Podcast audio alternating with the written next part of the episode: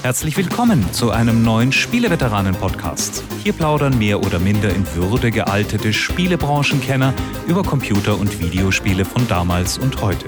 Und nun viel Spaß mit der neuen Folge. Willkommen zur Spieleveteranen-Podcast Episode 330 in euren Gehörgängen.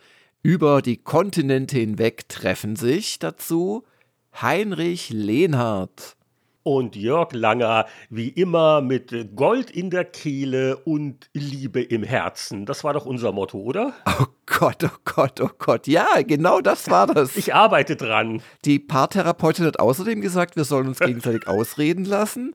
Und immer bevor wir das Gemeine sagen, nochmal durchatmen und uns vorstellen, wie es wäre, wenn uns jemand das Gemeine gesagt hätte. Und, und seit ich diese Regeln befolge, Heinrich, bin ich ein anderer Mensch geworden. Oder doch nicht? Wow, Nein. das werde ich vielleicht im Laufe der Sendung testen mit Provokationen. Unterbrechungen werden immer gern genommen und schnippischen Bemerkungen zu Themen, von denen ich eigentlich nicht viel weiß. Aber die Themen, die wir heute haben, das äh, ist einfach so eine Freude, da werden wir uns gar nicht streiten müssen. Denn wir kehren zurück im Verlauf der Sendung mit unserem geschätzten Gast Sebastian zu New Vegas, dem Fallout von Obsidian. Das war ein Spin-off, das heute, so nach vielen Jahren, so ein bisschen den Ruf hat, eigentlich so mit das coolste Spiel der gesamten Serie zu sein. Ob das stimmt, weiß ich nicht, aber wir werden angeregt darüber diskutieren in der zweiten Hälfte beim alten Spiel. Ja, und bis dahin werden wir das vielleicht noch ausdiskutieren. Ist das wirklich schon ein altes Spiel 2010? ist es neues? Ist es ein wieder noch? Weil hier, um mal alle zu schockieren, zum ersten Mal in der Geschichte des Spieleveteranen-Podcasts haben wir ein Anführungszeichen altes Spiel als Thema, das herauskam, Erstveröffentlichung, als es den Spieleveteranen-Podcast schon gab. Das ist mal ein guter Hinweis. Das überwältigt mich jetzt. Ja. Damals hatten wir noch nicht die Themenstruktur wie heute. Da hatten wir doch nicht so förmlich ein neues Spiel, was es vielleicht gewesen wäre als Schwerpunktthema. Das holen wir jetzt nach. Aus einigen guten Gründen. Zum einen, ich höre immer das Gejammer, es ist nicht warm genug in Deutschland. Also so der Ausflug in die Wüste, stimmungsmäßig, wird uns sicher noch äh, weiter aufheizen. Und wir hatten ja im Februar den Sebastian zum Thema Fallout gehabt. Also Classic, die ersten Original-Interplay Fallouts. Patreon-Unterstützer wissen das, denn das war eine unserer exklusiven Bonus-Episoden. Da hat man noch so unschuldig geplaudert. Ach ja, und eigentlich von allen Fallouts das New Vegas und wird das nicht auch mein Thema? Und da sind jetzt ein paar Sachen zusammengekommen. Äh, unter anderem äh, hat sich wirklich Sebastian dazu dann verführen lassen und ist also viele Stunden wieder neu eingedrungen. Und wir haben es auch ziemlich freiwillig gerne wieder gespielt. Vielleicht nicht ganz so weit. Und ich glaube, das wird eine nette Diskussion auch so ein bisschen darüber, wie das Spiel so aus einem so halben Erfolg, so nach einigen Jahren zu so einem Kulttitel geworden ist, wie es heute auf uns wirkt und äh, ob man aufpassen sollte, wie viel verstrahltes Skorpionfleisch man zum Frühstück zu sich nimmt. Diese und ähnliche Fragen. Genau, nachher mit dem Sebastian Gerstl zusammen im alten Spiel, das nur zehn Jahre alt ist ungefähr. Ja, und äh, vorher gibt es die übliche Sammlung an Spieleveteranen-Hörer kompatibler News-Auswahl, zumindest hoffen wir das. Und äh, auch einigen Abenteuern, die wir erlebt haben in Computerspielen und natürlich den Hörerfragen. Ja, und wer jetzt sagt, Fallout New Vegas als altes Spiel, nee, das ist doch quasi brandneu. Bei den Spieleveteranen erwarte ich mehr Bezug zur Vergangenheit den bietet unsere erste Newsmeldung, denn da geht es um ein Comeback von einem Spiel, das 2001 erschien. Ich hoffe, das ist euch dann alt genug. Genau, und zwar handelt es sich um Stronghold. Die Serie Stronghold ist ja eine Burgenbau meets Wirtschaftspart und RTS-Verteidigungskämpfe, teilweise auch Angriffskämpfe, wenn man seine Ritter Ausfälle machen lässt oder in der Solo-Kampagne spielt. Da hat es auch teilweise so typische Angriffsmissionen, aber im Prinzip ging es bei Stronghold, das war so die Idee, um Echtzeit-Abwehrschlachten, nachdem man relativ lange Zeit eine Burg erstmal aufgebaut hatte, beziehungsweise eine vorhandene Burg erweitert hat. So sah es oft aus in der Solo-Kampagne. Dann haben Fans wie der Mick Schnelle, der die Serie durchaus mochte in den frühen Serienteilen, oder auch der Heiko Klinge war ein Fan, weiß ich noch bei GameStar, hat man dann äh, im, lieber im Sandbox-Modus gespielt, wo man halt wirklich frei bauen konnte und sich auch aussuchen konnte, welcher der KI-Gegner, denen die Firefly Studios auch so ein bisschen eine Persönlichkeit gegeben hat. Es gab da die Ratte und den Hund und so weiter. Und das war eine schöne Idee, allerdings war die jetzt nicht komplett neu, weil es gab schon viele Jahre vorher die Siege-Serie. Das war im Prinzip dasselbe in Grün, allerdings in 2D und man hat die Burgen nicht gebaut vorher, aber man musste da auch so Abwehrkämpfe gegen Gegnermassen führen. Und Firefly Studios hat im Prinzip zwei Ideen dazu gefügt. Das war zum einen die isometrische Grafik, die ich wirklich schmuck fand damals, so richtig schöne, detaillierte Pixelburgen, die man da baute und zum anderen eben, dass man die Burg auch wirklich baut und erweitert, dass man Bauern ausschicken muss, die Nahrung reinbringen und so weiter. Das waren so die beiden Ideen. Und man muss sagen, mit Stronghold hat sich Firefly Studios über all die Jahrzehnte mittlerweile dann am Leben erhalten. Also die bringen immer wieder alle paar Jahre Neues raus. Es gibt Ups und Downs, es gibt Kritik. Der Wechsel auf 3D war sehr schwer und bugverseucht. Aber jetzt gibt es in diesem Herbst die Definitive Edition des 2001er Originals. Das ist die News. Und zwar unter Vertrieb von Devolver Digital. Das ist so ein Spezialpublisher, der sich so auf Indie-Produktionen konzentriert und da immer wieder schöne Sachen an Land zieht. Und ja, es wird halt im Wesentlichen verschönerte Grafik geben. Ja, nicht nur. Also das liest sich ganz beeindruckend. Hier die Liste für das Remake. Äh, es soll neue Kampagnenmissionen geben, Musik wird neu gemacht äh, und so weiter und so fort. Wenn sich auch an der Bedienung feilen. Und das ist eine interessante Idee, weil ich habe ja auch schon mitgekriegt, wenn auch mehr als Leser, dass eben die Fortsetzungen so unterschiedlich gut ankamen und so das Original Stronghold so ein bisschen verklärt durchaus jetzt betrachtet wird. Das hat sogar ich damals mhm. privat ein bisschen gespielt. Das war nett. Und das halt modernisiert und nach heutigen Bedienungsstandards kann ich mir ganz gut vorstellen. Also ganz offiziell angekündigt, ein paar der Originalentwickler sollen auch noch dabei sein. Und es gibt einen verdächtig präzisen Termin schon. Am 7. November wird das auf Steam für PC erscheinen. Das ist sicher ein Thema, das werden wir mal wohlwollend im Auge behalten. Du baust ja auch gerne mal eine Burg. Ja, das wäre durchaus mal ein mögliches äh, neues altes Spiel.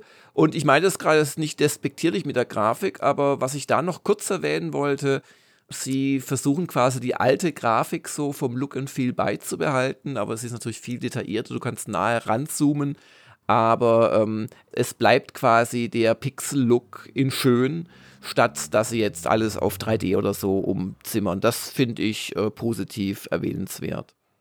Ja, es kehren nicht nur alte Spiele immer wieder mal zurück, sondern auch alte Spiele-Zeitschriften. Das jüngste Comeback dieser Art äh, ist jetzt vermeldet und erhältlich. Die ASM ist wieder da. Aktueller Softwaremarkt. Es gibt eine Printausgabe 2023. Die wird angeboten bei einem Online-Versand amigashop.org und kostet 8 Euro. Wir haben das Heft nicht vorliegen, glaube ich. Wir orientieren uns jetzt hier nur so an den paar äh, Seiten, die als Screenshots angezeigt werden. Und auf den ersten Blick, wow, es äh, sieht sehr authentisch aus. Sieht aus wie damals. es ist wirklich der klassische ASM-Look. Und was sie inhaltlich machen, finde ich auch ganz interessant, denn sie testen wohl Homebrew-Spiele, also neue Spiele für die Plattformen von damals. Und dazu wohl alle möglichen Hintergrundartikel, Interviews mit alten ASM-Recken äh, ist jetzt erhältlich. Genau, 100 Seiten, 8 Euro plus Versandkosten. Äh, nicht erschrecken, äh, es werden unter Umständen erstmal sehr hohe Versandkosten angezeigt, aber wenn man dann nach Deutschland liefern lässt, dann reduzieren sich die 6 Euro plötzlich auf 3 Euro irgendwas. Also alles im Rahmen. Genau, und Homebrew ist ein interessantes Thema. Macht zum Beispiel Harald Frenkel gerne auch für die Retro-Gamer. Da gibt es echt spannende Sachen. Teilweise so äh, Degrades von äh, 16-Bit-Spiel auf 8-Bit, teilweise Clones, teilweise ganz neue Sachen. Das ist wirklich ein spannendes Thema. Ganz spannend ist auch die komplette Liste von Wiederveröffentlichungen, die Limited Run Games in Aussicht gestellt hat. Wir hatten ja letzte Woche bereits in Episode 329 über einen Titel berichtet, und zwar die interaktive Dokumentation zu Karateka. Karateka, Karateka, wie auch immer, äh, wo sie ja zum einen das historische Spiel ein bisschen neu aufbereiten wollen, aber halt mit sehr viel Hintergrundmaterial versehen. Es gab bei einem Online-Showcase noch eine Menge weiterer Ankündigungen. Die Liste ist sehr lang und umfangreich. Ich will die gar nicht erst alle aufzählen.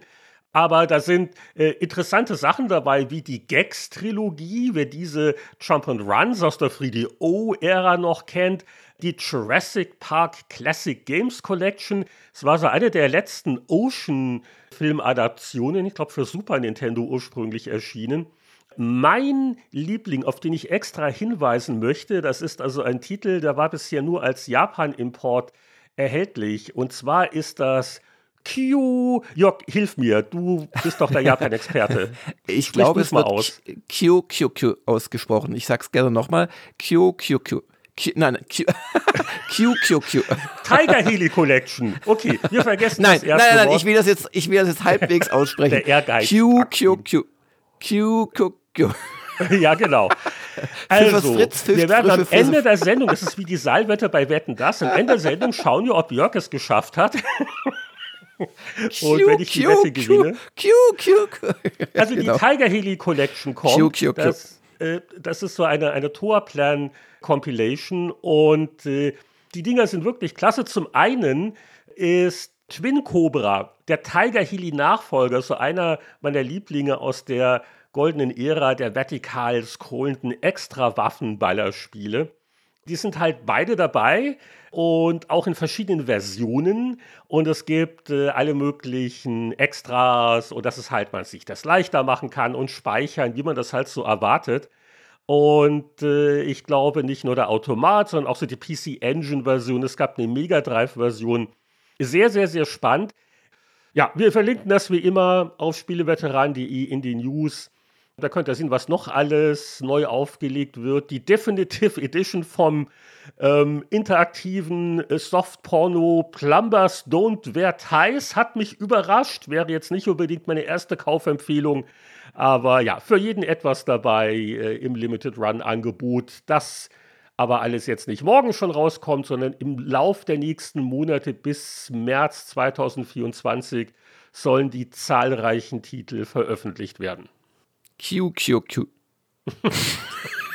Wir haben aber noch andere wichtige News. Hier, Jörg, das ist doch was hier, ein deutsches Thema. Das ist doch was für dich. Deutscher geht's nicht mehr. Und zwar hat Dorfromantik schon wieder Spiel des Jahres gewonnen. Jetzt denkt man sich, Moment mal, dieses nette PC-Spiel, das gibt's ja schon seit ein paar Jahren. Aber Jetzt ist es die auch gar nicht mal so fernliegende, wenn man zehn Sekunden drüber nachdenkt, Brettspiel-Edition, die das als Brettspiel Spiel des Jahres äh, gewonnen hat, was ja im Prinzip noch ein viel älterer und dadurch, behaupte ich, vielleicht mal renommierterer Preis ist, als bei diesen neumodischen Computerspielen zu gewinnen. Oh, auf jeden Fall. Habe ich hier die Geschichte erzählt, wie äh, in den 80ern die mal bei mir angerufen haben, weil wir in Powerplay oder was noch der Happy Spiele Teil den Begriff Spiel des Jahres gewählt haben. Als wir gekürt haben, das waren jetzt aus unserer Sicht die besten Spiele des Jahres für C64 und Schneider CPC, was wir nicht alles hatten.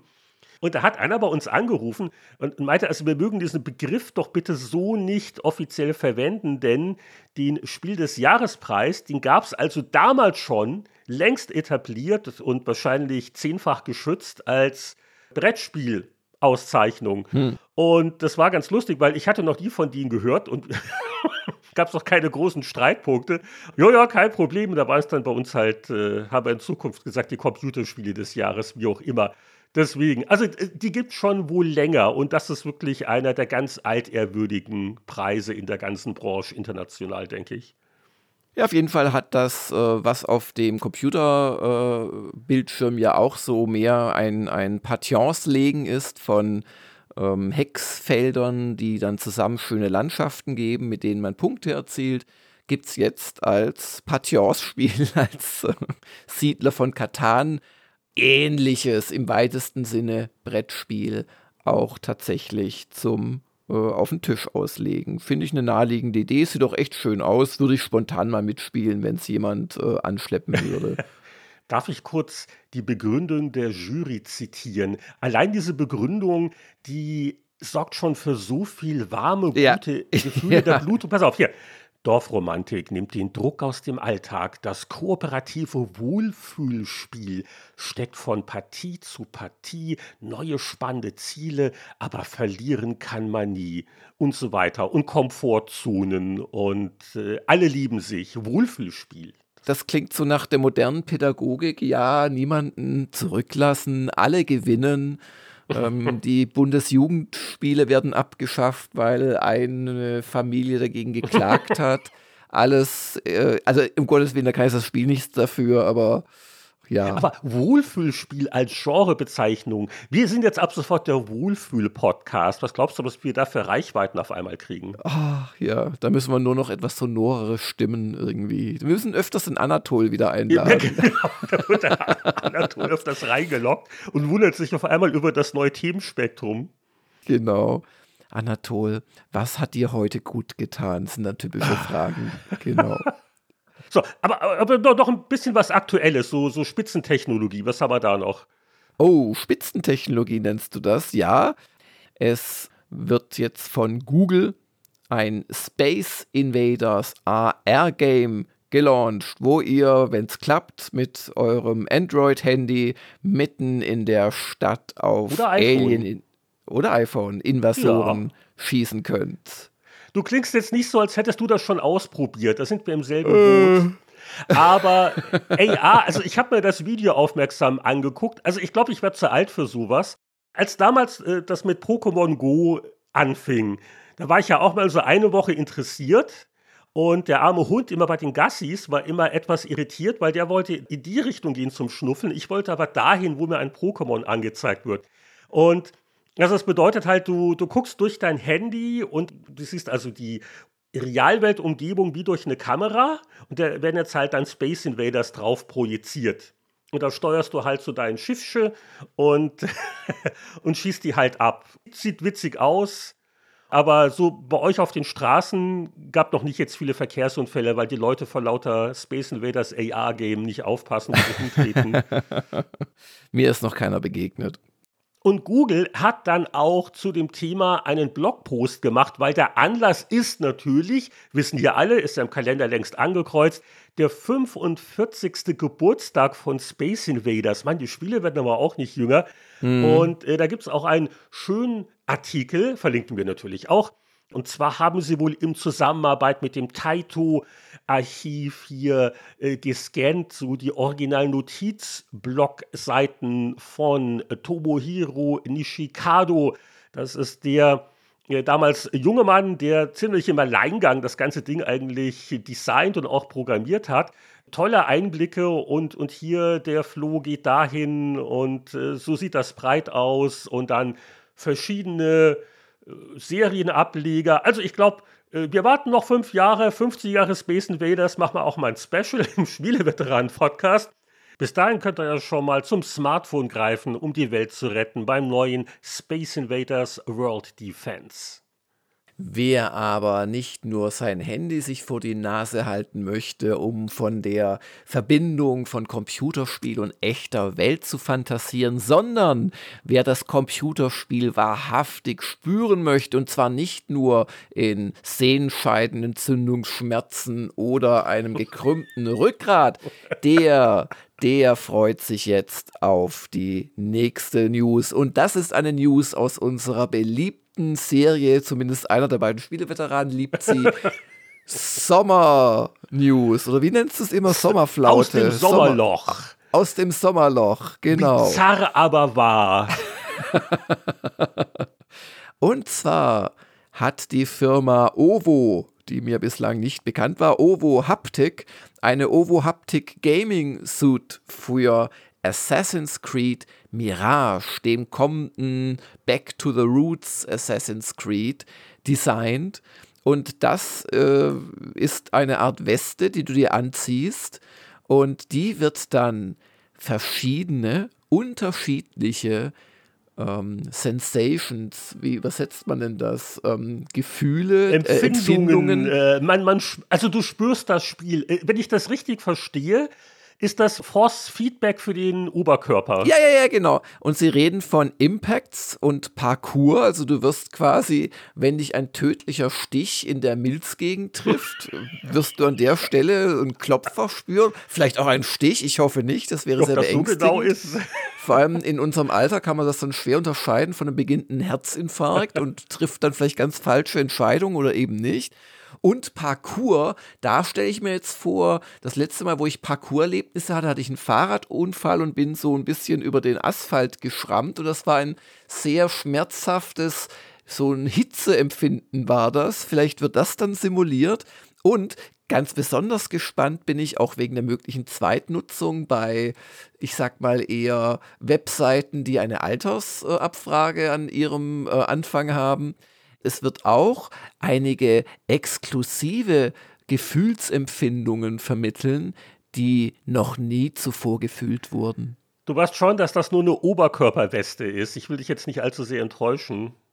Also mein Oberkörper ist sehr ähm, leicht reizbar. ähm, also also ich gehe davon aus, die haben auch Anwälte und da werden keine Rippen wirklich gebrochen, wenn man irgendwie so beim, beim Springen mal sich ein bisschen verschätzt hat und irgend, sonst wo landet. Oh. Ich bin ganz fasziniert. Ich kannte sowas noch nicht, aber die Firma Ovo, also äh, nicht OW oder Auer, sondern OVO, äh, die macht sowas wohl schon seit längerem, dass sie quasi solche äh, Rumble-Westen herstellt. Das heißt, neu ist natürlich, dass es also eine Spezialedition für das nächste Assassin's Creed Mirage geben wird. Sieht ja auch ganz schick aus. So, was ist das, so ein orangiges Beige? Und kann man damit, ist das auch so als Freizeitkleidung geeignet? Kann man damit so ein bisschen angeben im Supermarkt mit seiner Gaming-Weste? Also, es mag Supermärkte in Nachbarschaften in dieser Welt geben, auf dieser Welt wo du damit vielleicht angeben kannst. Ja, aber ich glaube eher nicht. Es laufen schon genug seltsame Leute rum. Auf jeden Fall, es gibt einen Anhaltspunkt, was den Preis angeht. Der ist hier noch nicht konkret genannt worden. Aber andere Westen dieser Art, dieses Anbieters, die liegen so bei so 560 US-Dollar. Gut, wow. das ist noch ohne Mehrwertsteuer. Also rechne meine eher mit so 600 Euro. Pi mal Daumen ist jetzt spekuliert, also kein ganz billiges Vergnügen. Angesichts der Technologie wundert es mich jetzt auch nicht, das ist ja durchaus ambitioniert. Also hier der Europreis ist äh, 499 Euro inklusive Shipping aktuell, also im Prinzip oh, geschenkt. Ist ja, ist ja geschenkt. Also budgetiert mal so 500 Euro und budgetiert ein längeres Gespräch mit dem Partner über die Sinnhaftigkeit dieser wichtigen Anschaffung. Und äh, wie gesagt, du bist ja äh, der, der auch mal so Helme sich aufsetzt. Also ich erwarte von dir dann schon irgendwann mal Praxiseindrücke.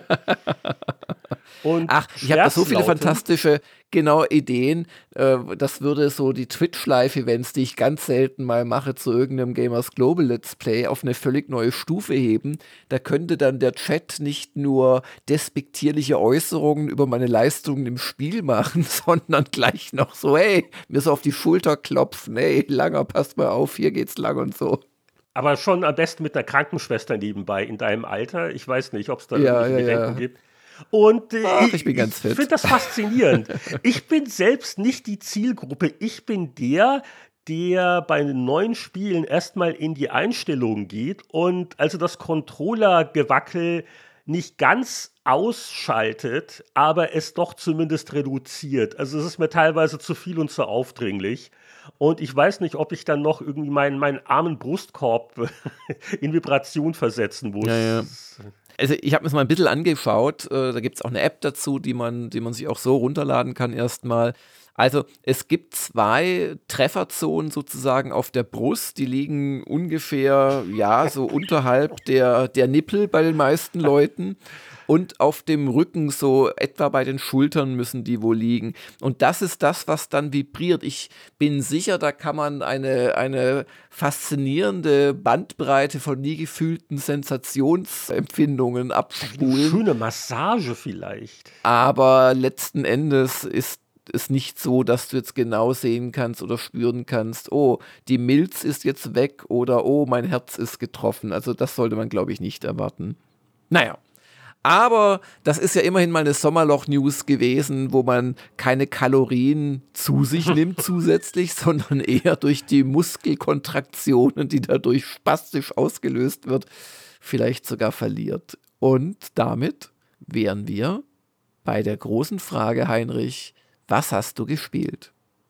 Ja, ich habe mich in die Fluten gestürzt. Ich konnte nicht widerstehen. Ich habe ihn mir gekauft. Den großen Indie-Sommerhit, das Überraschungsspiel, das aus dem Nichts, aus den Tiefen quasi kam. Dave the Diver.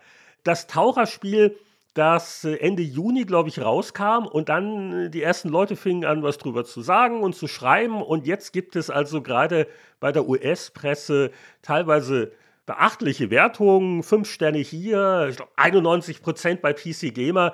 Und das las ich auch ganz sympathisch. Ich musste das spielen und ich finde es auch gut. Ob ich 91 Prozent geben würde, ist eine andere Frage. Aber was ist Dave the Diver? Es ist also quasi zwei Spiele in einem. Es geht um den Taucher, den Dave, ein eher gemütlicher, etwas korpulenter Mensch, also mal eine sympathische Alternative zu den üblichen, überaus athletischen und hyperaktiven Helden, siehe Assassin's Creed Mirage, egal ob mit oder ohne Körperweste. Und der wird also dazu angehalten, doch ein bisschen rumzutauchen und dabei mit seiner Harpune Fische zu fangen, die dann im Sushi-Restaurant verarbeitet werden. Und der eine Gag ist eben der, das Sushi-Restaurant ist auch spielbar. Da soll der Dave, weil er abends eh nichts Besseres zu tun hat, doch als Servierer aushelfen.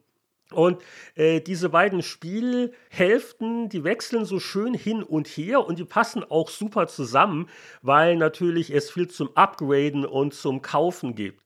Und du bist also motiviert, bei deinen Tauchgängen eine schöne Menge an verschiedenen Fischen zu fangen. Und das vielleicht auch mit sanften Methoden, weil je weniger du den Fisch äh, malträtierst, desto höher ist dann die Qualität des Sushis. Und mit dem Geld kann man sich zum Beispiel Personal im Restaurant leisten. Also bei mir flutscht das jetzt. Zwei Servierer, ein zweiter Koch und ich kann mich darauf konzentrieren, den, den Tee nachzufüllen, so ungefähr. Das ist irgendwie ganz nett. Man stellt das Menü zusammen und dann gibt es Sonderaufgaben und Restaurantkritiker und Social Media. Also das alleine ist schon ganz possierlich. Aber auf der Taucherseite gibt es bessere Sachen wie größere Tanks. Du kannst länger mit mehr Sauerstoff immer tiefer tauchen, größeren Druck aushalten oder deine, deine Waffen herstellen lassen und upgraden. Und es gibt so eine nette Zufallskomponente, also immer wenn du tauchst, ist so ein bisschen, sind Sachen neu verteilt und wo ist jetzt der große böse Hai, der mich fressen will, dann sind natürlich Schatzkistchen, wo alle möglichen Sachen drin sind, unter anderem auch äh, besonderes Essig oder Soßen für das Sushi-Restaurant. Und das äh, macht Spaß. Die Steuerung funktioniert auch gut beim Tauchen. Es hat so eine schöne, ich will nicht sagen Pixelgrafik, äh, es ist schon so ein, so ein bisschen schärfer, hat so einen leichten Retro-Flair, aber nicht hässlich so beim Zielen mit der Harpune und je nach Fisch muss man mehrmals treffen oder dann gibt es fast wie ein kleines Quicktime-Event, dass du schnell mit einem Stick wackeln musst oder bestimmte Tasten drücken musst, damit ja auch dann an Land gezogen wird. Bei größeren Exemplaren, gefährlichen Fischen, wechselt man dann auf die Schusswaffe, die man hat. Und es äh, kann so eine Art Schrotflinte sein oder so. Ich habe so, so eine Art Snipergewehr. Der Barracuda, der lacht da nicht mehr lange. Und durch diese Mischung, durch diese Erkundung, die gefährlichen Fische, die harmlosen Fische, äh, ist so jeder Tauchgang irgendwie nett und das Ganze ist aber dann noch umhüllt von Story-Elementen. Also es gibt so eine Quest, da geht es um Spuren einer Unterwasserzivilisation. Und hm. äh, das Ganze wird so nett und witzig auch erzählt, dass einfach der, der Spielfluss total angenehm ist. Äh, alleine die kurzen Zwischensequenzen, wenn was Wichtiges passiert oder du was craften lässt, da gibt es so kleine, so, so Manga-Stil, kleine Animationen. Das ist so süß und witzig gemacht. Also wunderbar, um mal so ein bisschen vor sich hinzuspielen es reißt mich jetzt aber jetzt nicht so sehr, dass ich jetzt hier einen 90er verlangen würde in der Wertungskonferenz. Wenn man aber jetzt mit neutralen Erwartungshaltungen rangeht, kann man nur angetan sein. Es ist, glaube ich, so rund 20 Euro. Und für das macht es einfach sehr viel Spaß. Und obwohl so gewisse Sachen sich ein bisschen vertraut anfühlen und äh, Upgrade-Systeme und ein bisschen Roguelite und überhaupt, ist die Komponentenkomposition dann noch mit dem, mit dem Restaurantmanagement ist äh, irgendwie ungewöhnlich genug. Also knapper bis mittlerer 80er wäre so mein Vorschlag. Aber ich spiele es auch noch derzeit und ist einfach ein nettes, vergnügliches, leichtes Sommerspiel. Aber ich habe eine These, die ich gerne präsentieren würde, warum die Fachpresse teilweise so drauf abfährt. Zur Abkühlung? Sozusagen, ja, weil Guck mal, äh, du bist ja auch ein geplagter Spieletester. Äh, wenn wir gleich noch drüber reden, Check It Alliance 3 oder was kam da noch dieses Jahr raus? Lauter Kalorienbrocken. Also das neue Zelda und ja, ja, ja. Diablo 4, Final Fantasy. Also all diese schweren Riesenspiele. Du, du brauchst deine Theorie gar nicht ausformulieren. Ich glaube, das weiß jeder, was du sagen willst. Und stimmt dir zu. So ab und zu mal so ein einfach, ja, so, so, so ein Zwischensnack, wo man auch Erfolgserlebnisse hat und wo man gleichzeitig nicht dieses drohende, oh Gott, wenn ich das jetzt wirklich, wenn ich da richtig einsteige, sitze ich hier 50 Stunden. Das kann schon auch mal sehr erfrischend sein. Genau das vermute ich auch. Äh, es wirkt nicht so überwältigend, aber zugleich, also ich spiele jetzt auch das schon seit einigen Stunden, aber es kommt immer wieder auch noch was dazu. Also das Spiel macht das ganz geschickt. Hier noch eine kleine Komponente, da passiert was in der Handlung, da hast du jetzt eine Mission, da muss der Delfin wieder befreit werden.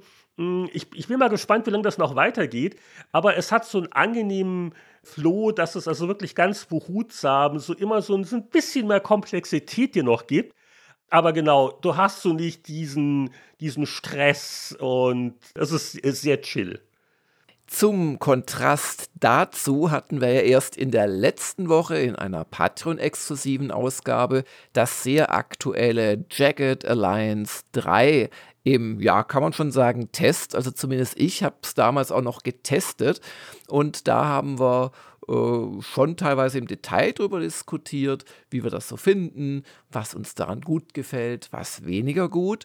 Und als so kleine Nachbemerkung noch, äh, ich habe das dann tatsächlich am selben Abend nach dem Spieleveteranen-Podcast, nach der Aufnahme, habe ich es dann noch durchgespielt. Ah. Das war dann um 2 Uhr morgens der Fall.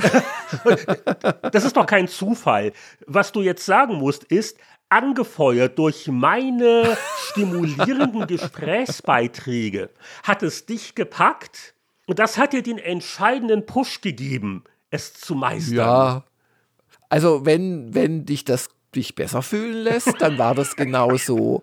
Wohlfühl-Podcast. Ich bin dann allerdings, muss ich sagen, in meiner Wertung für Gamers Global nach dann ziemlich genau 75 Stunden bin ich nach diesen letzten Stunden dann noch mal eine halbe Note runtergegangen.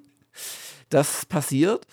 Und jetzt, pass auf, jetzt kommt's nämlich. Ich hab's dann nochmal neu gestartet letzten Sonntag, weil ich habe dann einen Test gemacht, ein mondänes 30-Minuten-Video gemacht. Notiz an mich selbst, macht das nie wieder, Jörg, weil 30 Minuten Video heißt ja nicht nur einfach 30 Minuten Text, sondern es das heißt auch 30 Minuten passende Bewegtbilder. Yeah. Und das ist schön, wenn man so einzelne Sachen da dann nochmal extra aufnimmt, damit das viel zu lange Video bebildert ist. Es kam aber auch mal gut an, alles schön und gut.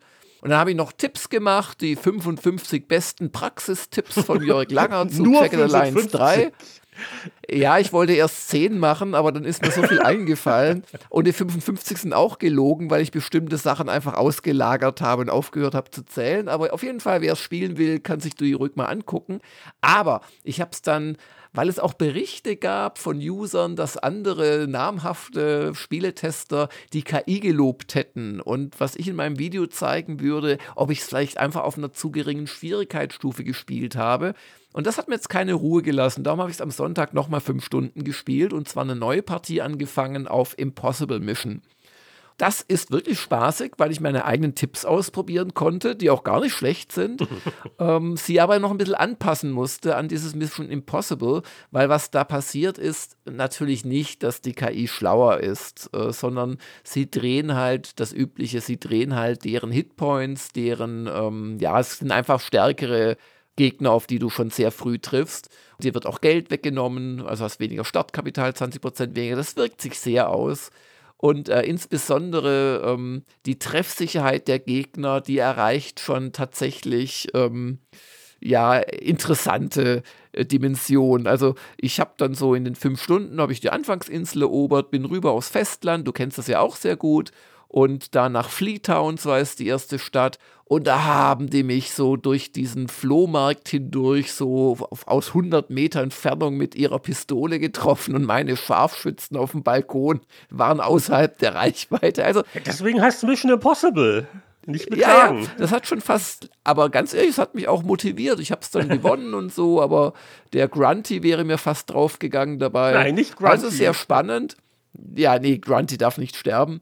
Also um das einfach zu sagen, nein, äh, Mission Impossible ist ein bisschen zu schwer, würde ich sagen. Äh, spiel's lieber auf Commando oder spiel's auf Hard to Die. Es ist gar keine Schande.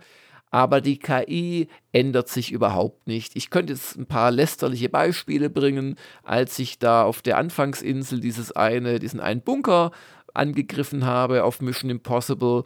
Und was nämlich die KI auch nicht kann, ist, wenn du Türen aufmachst, schießt, die Türen zumachst, da kann sie nicht so gut mit umgehen. Und ich lasse das aber, weil ich will ja das Jagged Alliance 3 nicht vorführen.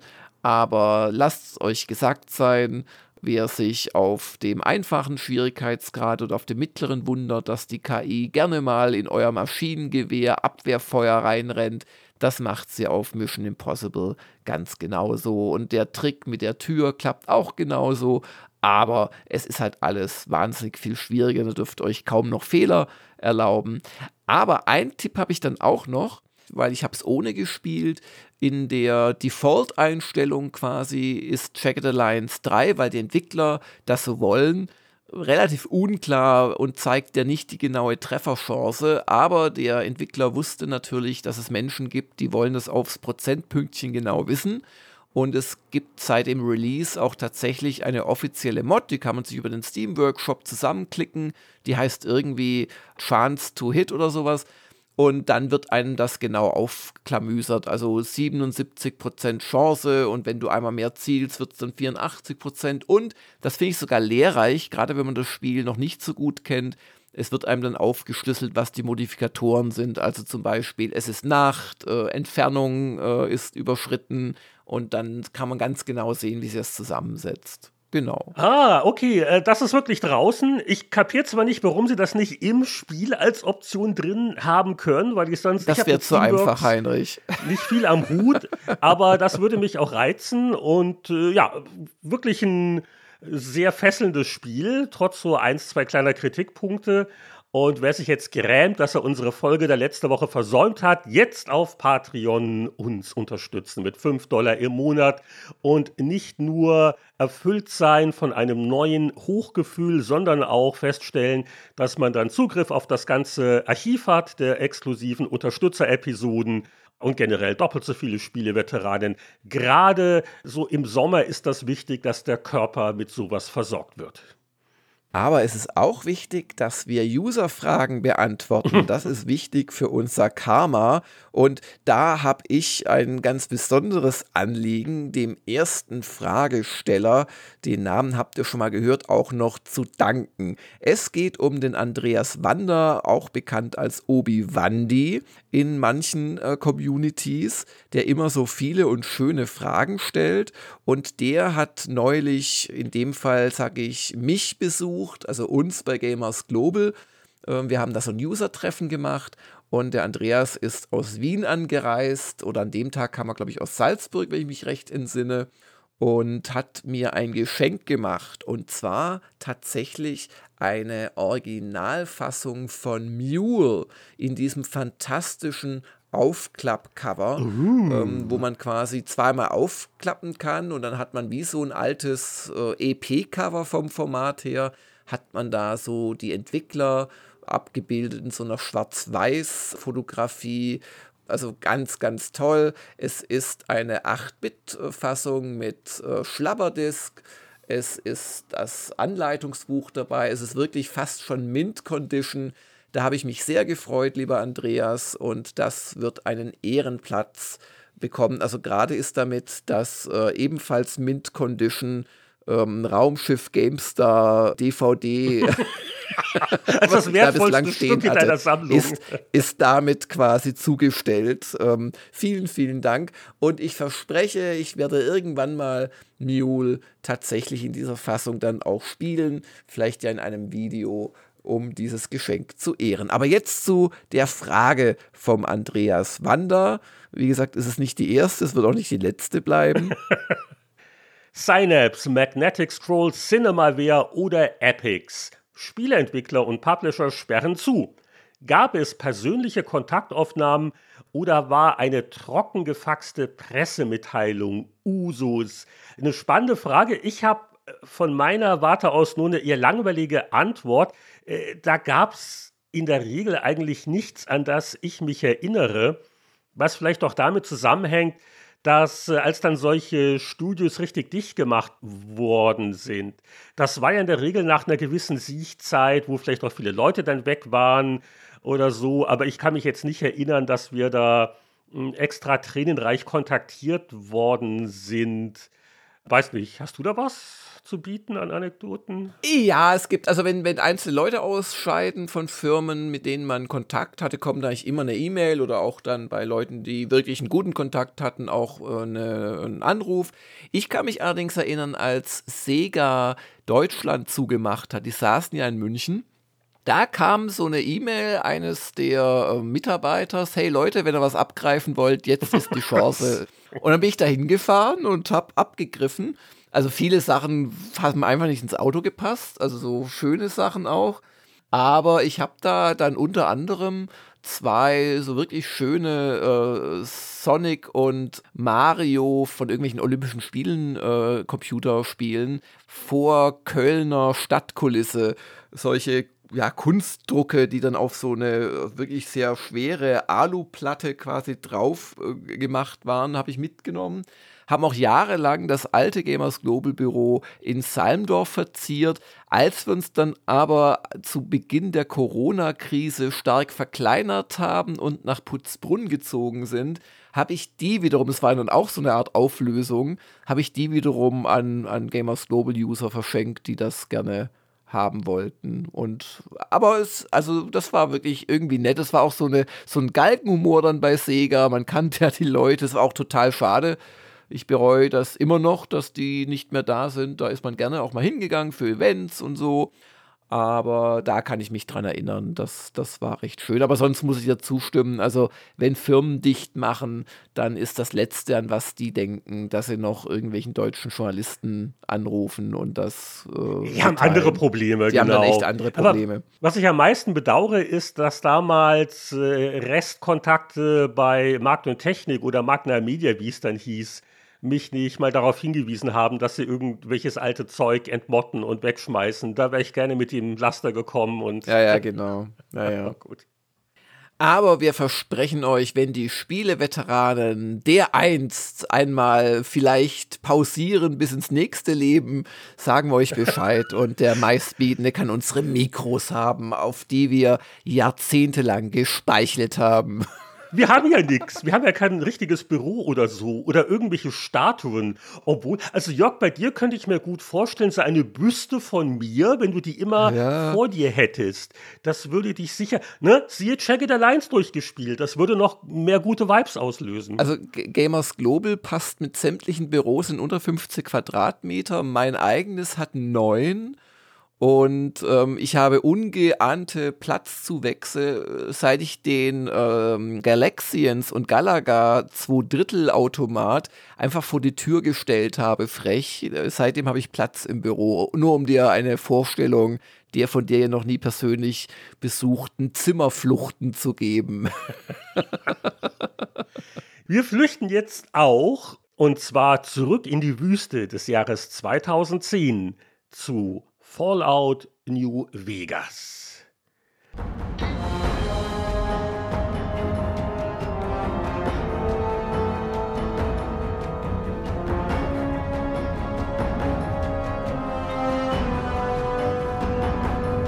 Ja, und hier sind wir beim gar nicht mal so alten Spiel und beim gar nicht mal so alten Sebastian Gerstl. Hallo Sebastian, wie sieht's aus? Hallo, ne? das ist ja umso passender dann eigentlich, ne?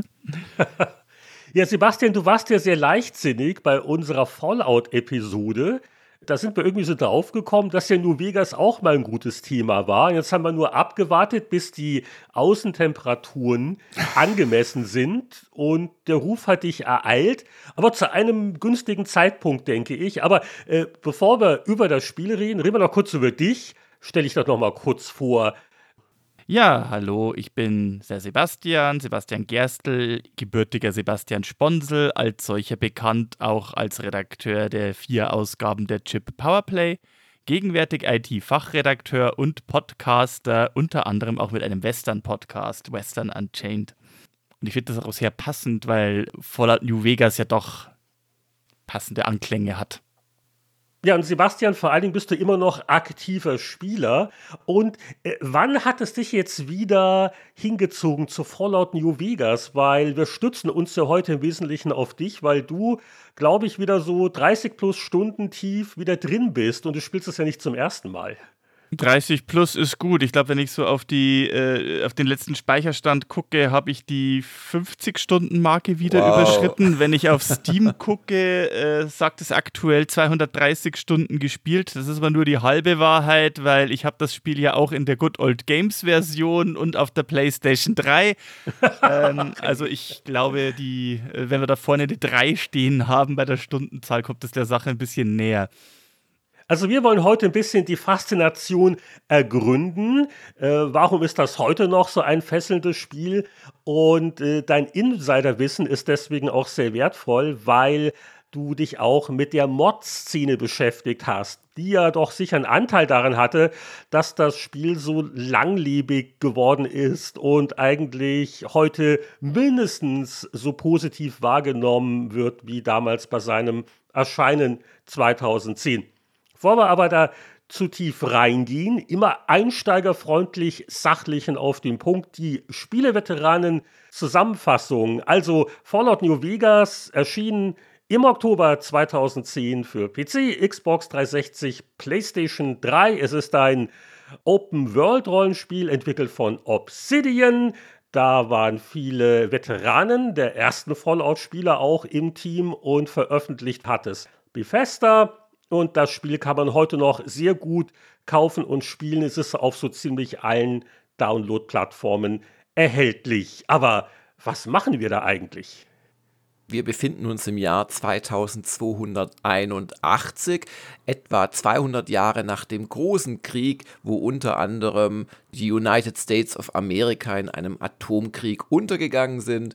Und es haben so Grüppchen überlebt in den sogenannten Vaults und in diesen unterirdischen Bunkern, Silos, ähm, da sind sie dann irgendwann hervorgekrochen und haben ihr Leben weitergeführt, so wie sie sich halt vielleicht daran erinnert haben. Und das Spannende an New Vegas ist, dass es natürlich an Las Vegas angelehnt ist. Das ist irgendwie verschont geblieben. Das nimmt auch die Hintergrundstory so ein bisschen auf die Schippe, weil Las Vegas ist ja so der Sünden- und Glücksspiel-Pfuhl der Vereinigten Staaten und die hatten halt einfach Glück und sind nicht äh, vernichtet worden und ist dann wieder aufgebaut worden als New Vegas.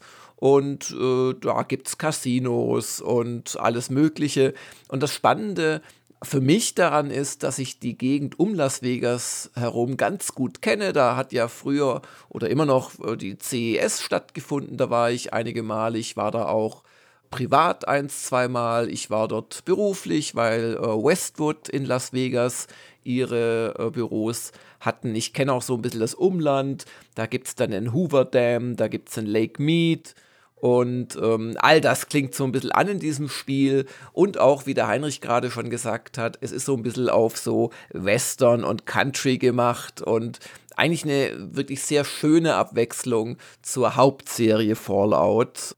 Es gibt zig Fraktionen, große und kleine. Zu den großen gehören zum Beispiel die New California Republic oder auch die Caesars Legion. Äh, letzteres, das sind so Sklavenhändler, die sich aber gleichzeitig so ein bisschen so die Titel auch aus römischen Legionen geben. Und es gibt aber auch ganz viele äh, Nebenfraktionen. Im Prinzip ist jede Stadt, jedes Dorf hat so eine eigene Fraktion. Die Kings in New Vegas, die Pulverbanditen. Und mit all diesen Fraktionen hat man zu tun. Zu all diesen Fraktionen baut man auch einen Ruf auf und kann darunter dann leiden oder davon profitieren. Und äh, was vielleicht noch eine Erwähnung wert ist, äh, dass äh, New Vegas ist so ein bisschen fast mehr open-worldiger und auch rollenspieliger in meiner Erinnerung, als es das Fallout 3 war. Und es kam dann auch, was glaube ich bei Fallout 3 erst nachgeliefert worden ist, es kam sofort äh, schon bei der ersten Fassung dann die Frage am Ende des Mini-Prologs, ob man im Hardcore-Modus spielen möchte, der das dann noch sehr viel survivaliger gemacht hat. Das vielleicht mal so als ganz kurze Zusammenfassung von mir, wo jetzt du, Sebastian, bestimmt noch Dinge hinzufügen möchtest. Weil Sebastian hat zufälligerweise ja auch kürzlich wieder Fallout 3 frisch angespielt. Und fangen wir doch mal damit an. Also Fallout 3 war ja das erste moderne 3D-Fallout von Bethesda und New Vegas wurde dann in Auftrag gegeben bei Obsidian. Und was fällt dir jetzt im direkten Vergleich auf? Was macht denn New Vegas anders? Ich habe bei Fallout 3 nicht nur angespielt, ich habe sogar durchgespielt in Vorbereitung auf New Vegas. nur für uns. Nur für, nur für diesen Podcast, extra damit ich hier qualifiziert mich äußern kann zu diesem Thema. Und was als allererstes natürlich auffällt, ist, das alte Black Isle Mod hat tatsächlich immer Entscheidungen haben Konsequenzen und bei Fallout New Vegas kommt das deutlich besser zu tragen als bei Fallout 3. Bei Fallout 3, man hat schon eine Reihe von Quests, sehr linear, aber es gibt halt auf der einen Seite hm, die mehr oder weniger die Guten, also die Brotherhood of Steel in dem Fall in Fallout 3 und die Bösen, das ist die Enklave. In Fallout New Vegas ist das Ganze viel komplexer und viel vielschichtiger. Das geht schon eben damit los, dass es eben unterschiedliche Fraktionen gibt die beide nicht so ganz die ganz sauber Mann und die ganz, ganz Bösewichtrolle einnehmen. Okay, Caesars Legion ist, hat jetzt wenig wirklich Aspekte, die sie gut dastehen lässt, aber die New Californian Republic oder Neue Republik Kalifornien hat halt eben auch so seine Probleme, sind nicht so die großen Beschützer, die die Zivilisation aufrechterhalten, sondern die führen halt eben einen Eroberungskrieg um Ressourcen zu sichern, eigentlich nur für die Heimatrepublik und die Mojave ist ihnen eigentlich relativ egal. Und an jedem kleinen Ort, wo man hingeht, jede kleine Entscheidung, die man macht, beeinflusst dort eben, wie man an den Ort, also wie, wie die Leute in dem Ort mögen, kann gleichzeitig an einem anderen Ort andere Fraktionen mit beeinflussen und man hat durch dieses ganze Spiel hindurch permanent das Gefühl, man hat hier überall diese Orte berührt, da was verändert, da was getan, vielleicht zum Guten, vielleicht zum Schlechten. Das stellt sich oft auch erst später raus. Also es ist viel komplexer und greift viel mehr ineinander hinein, als es bei Fallout 3 der Fall war. Fallout 3 war zwar auch sehr spannend, war so eine Welt zu entdecken, aber lustigerweise, auch wenn es in der Wüste spielt, in der Mojave, es wirkt auf die Art und Weise auch irgendwo lebendiger, trotz des desolaten Wastelands, das sich da in der Postapokalypse ja. abzeichnet. Äh, es hat auch rein spielmechanisch äh, einige Änderungen gebracht. Das Begleiterrad zum Beispiel, wo man dann äh, sehr schnell sagen kann, was der Begleiter machen soll. Das Reputationssystem, das eben in Fallout 3 nicht drin gewesen ist. Ähm, das Crafting-System fällt mir noch ein. Also neben, neben so rein so mehr, mehr von allem. Da, da, das waren so einige Änderungen in äh, dem New Vegas wieder, was glaube ich auch dazu geführt hat, vor allem mit diesen Entscheidungen und ihren merklicheren Auswirkungen, dass man heute eigentlich so das Gefühl hat, dass viele Fans das New Vegas mehr lieben als Fallout 3 oder auch 4. Würdest du dazu stimmen, Sebastian?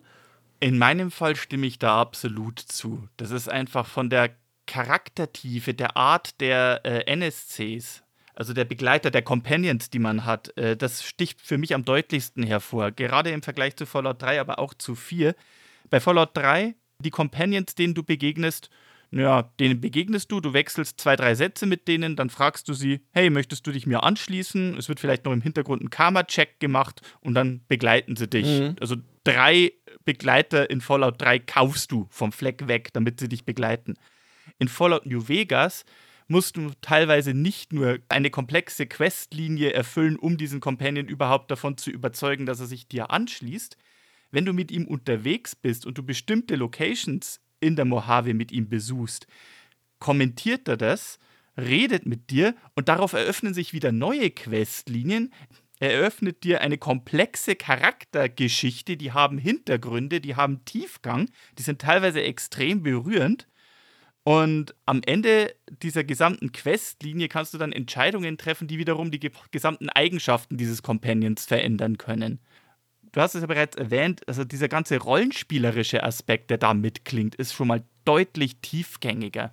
Und was sie in New Vegas auch gemacht haben, ist, sie haben Wert darauf gelegt, dass die Skillsets, die man hat, auch in Dialogen und in anderen Situationen, als einfach nur dahin zu schleichen oder einfach nur, ja, ja. Äh, wenn man mal eine Granate schmeißt, auch zu tragen kommt, sodass es halt einen wirklich spürbaren Unterschied macht, wenn du andere Schwerpunkte bei deinem Charakter setzt. Das wollte ich auch sagen. Und es gibt ja diesen einen, ich habe vergessen, wie er heißt, aber irgendwie, wo dir dauernd so, also äh, Erscheinungen begegnen und so Riesenhasen. Ja, ja, genau. Was man vielleicht auch noch sagen sollte, es ist ein Spiel, das jetzt nicht irgendwie Fallout 3 fortsetzt. Also man kann auch keinen Spielstand importieren. Es fängt auch eine komplett neue Story an, neuer Held. Also genauso wie Fallout 3 ja auch wirklich ein Reboot war, vor allem natürlich auch grafisch, weil es ja in 3D war, mit Ego-Shooter-Techniken von dem alten ISO-Look äh, weggehend, war jetzt New Vegas inhaltlich quasi ein komplett neues Spiel, das auch, äh, es gehört zwar zum Kanon dazu, aber es ist nicht irgendwie so, dass es zwischen Fallout 3 und Fallout 4 spielt oder so etwas. Naja, ja und nein. Es ist eine direkte Fortsetzung von Fallout 1 und 2. Ja, genau. Aber halt nicht von drei, genau. Ja. Da geht es ja unter anderem auch um die New Californian Republic. Was die dann treiben, die hast du ja schon erwähnt, die Landnahme quasi, äh, das erlebt man jetzt hautnah mit. Und es gibt ein oder zwei, also wenn man, wenn man das Spiel so, sagen wir mal, wenn es zufällig jemanden gibt, der das Spiel schon ein paar hundert Stunden gespielt hat. So wie du. dann stößt man schon auf, auf ein paar kleine Ereignisse, wo schon so erwähnt wird, ja, da war was an der Ostküste, aber das ist halt weit hm. weg und in der Postapokalypse nicht leicht zu erreichen. Aber es gibt da schon ein oder zwei Punkte, dass wenn man Fallout 3 frisch in Erinnerung hat, fällt einem auf, ach ja, das spielt darauf an. Also so komplett mhm. losgelöst ist es nicht, aber man muss auch Fallout 3 nicht kennen, um Fallout New Vegas spielen zu können. Man muss auch 1 und 2 nicht kennen, aber wenn man es kennt, dann ist es schon ganz schön zu festzustellen, ach ja, dieser Companion da in dem Mojave Outpost, das ist die Tochter von einem Begleiter aus Fallout 2. Ah. Wow. Was ich noch äh, lobend äh, gleich mal von den ersten Eindrücken des Neuspielens sagen möchte, ist, ich war positiv überrascht, wie liebevoll und gut es auf Deutsch auch sprachvertont wurde. Also wir haben heute schon äh, Dragon Alliance 3 nochmal erwähnt von letzter Woche, das eine ganz tolle englische Sprachausgabe hat, aber halt keine deutsche. Und hier, also Bethesda hat keine Kosten und Mühen gescheut. Du wirst hier, bis auf die Radiosender, die sind im Original geblieben, du wirst wirklich von guten deutschen NPC-Stimmen begleitet. Und die reden auch relativ viel mit dir im Spiel. Also Dialoge sind sehr, sehr, sehr umfangreich. Also wenn man das mit Fallout 3 oder mit 4 vergleicht, das kann man nicht dran messen. Also die, ja, die, die Gesprächsebenen auch, die da geführt werden und, und die Längen und wie ausführlich die Dialoge sind. Und das ist etwas, ich, ich stehe sehr auf umfangreiche Dialoge in Rollenspielen. Das hilft mir sehr mit der Immersion. Ich muss zugeben, ich habe die deutsche Version tatsächlich nie gespielt. Ich habe mir Erscheinen gleich die englische Version zugelegt. Dann musst du mir es einfach glauben. Ja, ich glaub's dir, aber ich, ich liebe auch die englische Version, weil die halt einfach so richtig schön sehr viele Charaktere und da, da, machen sie sehr viel den Unterschied drauf zwischen den Zivilisierten in New Vegas und den Hinterwäldlern in der Wüste, die dann tatsächlich ja, ja, howdy. ja, die haben so richtig diesen Western Drawl in ihrem Schutz. Howdy, Youngster, you're looking mighty fine for someone who got shot in the head. Also, das, das gibt dem Ganzen einfach auch eine sehr schöne Atmosphäre mit, finde ich. Ja. Und wenn wir schon so im Detail sind und so mit Insiderwissen protzen, es ist ja immer wichtig, um welches Vault geht es denn im Spiel X? Und äh, hier dreht sich alles so ein bisschen um das Vault 34. 34, die, die, äh, die Vault, in der alle. Äh, Dieses die, verstrahlte, genau. Die, die ja, super verstrahlte Vault, wo die ansässigen Farmer das Problem haben, dass ihr Wasser verstrahlt ist. Exakt. Und, und wo die Bewohner in den Bunken unglaublich viele Waffen hatten, was eine sehr gute Idee ist. Ja. Ja, und wenn du es im Hardcore-Modus spielst, da erinnere ich mich dran, wo du auch in der Umgebung echt Probleme kriegst und einfach durch irgendeine Pfütze läufst und dann hoffentlich deinen Anti-Rad oder wie es heißt dabei hast, den Redaway, ja. Redaway, genau. Ja, also Bekenntnisse, was haben wir jetzt wieder gespielt? Ich habe das englische Original gespielt. Da hatte ich noch die Ultimate Edition hier in meinem Epic-Account. Die gab es mal kostenlos und da ist auch der ganze DLC dabei. Also nicht, dass ich jetzt die Zeit gehabt hätte, so weit überhaupt vorzudringen. Aber ich bin da auch gut wieder reingekommen. Ich finde, der Einstieg in das Spiel ist auch äh, schön, also straff, aber auch alles so ganz gut erklärt. Und also recht zügig machen wir auch unseren neuen Charakter. Und wie gut das Rollenspielsystem ist, ist mir in den nächsten Spielstunden aufgefallen, wo man die Punkte reinsteckt bei Strength, Perception, Endurance, Charisma, Intelligence, Agility und Luck Akronym ist natürlich dann Special. Das hat ganz erhebliche Auswirkungen auf den Spielverlauf und ich habe ständig das Gefühl, ah, eigentlich ist ja das wichtig, aber nicht ja, das. Ja, ja, wenn ich genau. da noch einen Punkt mehr hätte, könnte ich den Perk haben. Also, das ist ganz toll. Und du kannst auch nicht so richtig maxen, gerade am Anfang, und eine Attributsteigerung im Spielverlauf ist unglaublich selten. Das ist wirklich etwas, äh, wo das Spiel dann auseinandergeht, ja ob du äh, hacken kannst oder ob du Dietriche benutzen kannst. All diese Sachen, die du wählst, haben wirklich Auswirkungen. Und äh, das Einzige, was man, glaube ich, sagen kann, ist, äh, wie, wie üblich ist es besser, so ein, zwei Sachen richtig gut zu können, als nix so richtig, weil damit. Ja, aber dann, dann ärgere ich mich nach dem Motto, ah, wenn ich da, die, dann hätte ich das jetzt auch noch machen können. Und äh, das schafft das Spiel sehr gut, finde ich, dass es da immer wieder dich so zum Grübeln bringt oder wie ist denn das bei dir gewesen, wenn du jetzt einen neuen Charakter machst in New Vegas, Sebastian? Worauf legst du denn Wert? Oder wie hat dir denn der Einstieg wieder gefallen?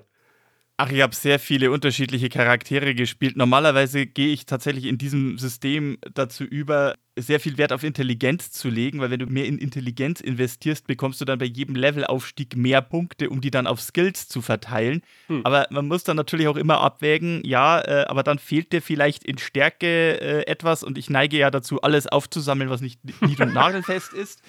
Ähm, das ist also dann auch ein Problem, wenn man nicht genug Stärke hat. Ich neige inzwischen tatsächlich dazu, auf Endurance weitgehend zu verzichten.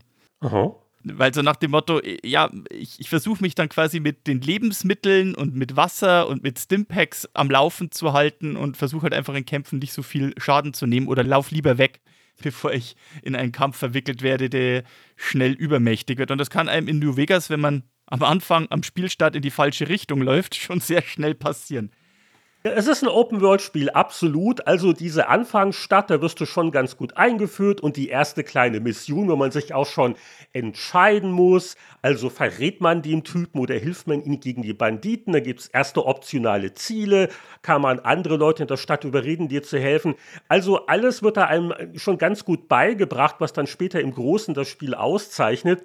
Und es gibt eben auch die Brotkrumen. Es gibt so die Hauptquest, die dich so etappenweise in die nächsten Orte führt. Aber du kannst auch mal so spazieren gehen und Sachen entdecken. Und äh, auch wenn man vielleicht denkt, so Wüste, buff, äh, es ist eine erstaunlich einnehmende Atmosphäre. Und was ja gerade dem Sebastian gefallen dürfte, ist ja auch so ein bisschen dieser Western-Charme, ne?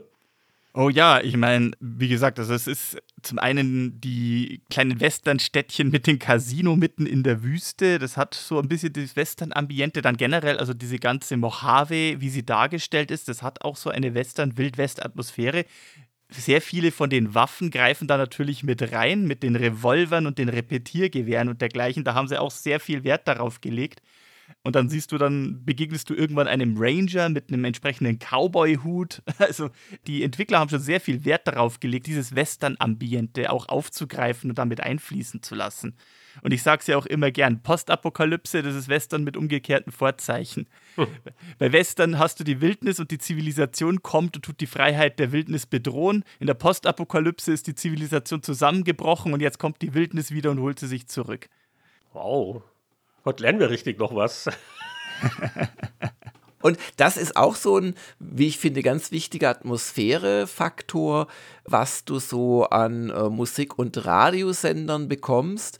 Wobei ich sagen muss, die Stücke wiederholen sich ein bisschen schnell. Das, das hätte man vielleicht noch variieren können. Ähm, ich kann jetzt mittlerweile dieses erste, was man da immer hört, With the Big Guy on his hip, das kann ich echt schon fast auswendig. Ah, ich schalte das Radio immer ab. Und das hilft mir auch, weil das möchte ich auch nicht verschweigen, darüber hinwegzukommen, dass trotz der von mir gewählten 4K und was weiß ich, 4096 Hertz oder was ich da einstellen konnte, dass halt die Grafik, die ja schon damals veraltet war, zumindest habe ich das damals in meinem gemeinsamen Test mit dem Christoph Hofmann kritisiert bei Gamers Global, dass die natürlich jetzt auch noch mal zehn Jahre älter geworden ist. Also sie ist nicht irgendwie schlimm, schlecht gealtert, aber sie ist auch nicht wirklich gut gealtert. Also was ganz gut funktioniert, finde ich, ist so der Weitblick und wenn man so Dörfer in einem Tal sieht und so, das kommt immer noch sehr stimmungsvoll rüber und dahinter dann so die Hügel und die Felsen, die auch recht typisch sind für die Landschaft dort um Las Vegas herum. Aber also wenn es dann in Richtung Objekte und vor allem auch Personen geht oder auch Monster, ja, also. Ja, so die Animation sicher, aber ich habe jetzt fast mit Schlimmerem gerechnet. Also dafür, dass schon damals gemeckert wurde, ne? Ja. Aber da wäre meine Frage an den Sebastian, da du dich ja wirklich sehr gut auskennst, gibt es da vielleicht noch im Mod-Bereich Dinge, die man tun kann, wenn jetzt vielleicht jemand sagt nach dieser Folge der Spieleveteran, oh, das klang jetzt gut, das möchte ich auch nochmal spielen, wo man sich vielleicht auch einfach noch ein bisschen verschönern kann?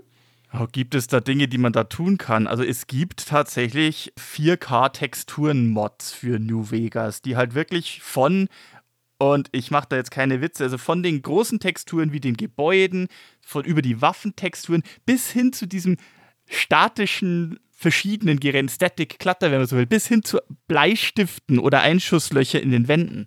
Alles runtermodden.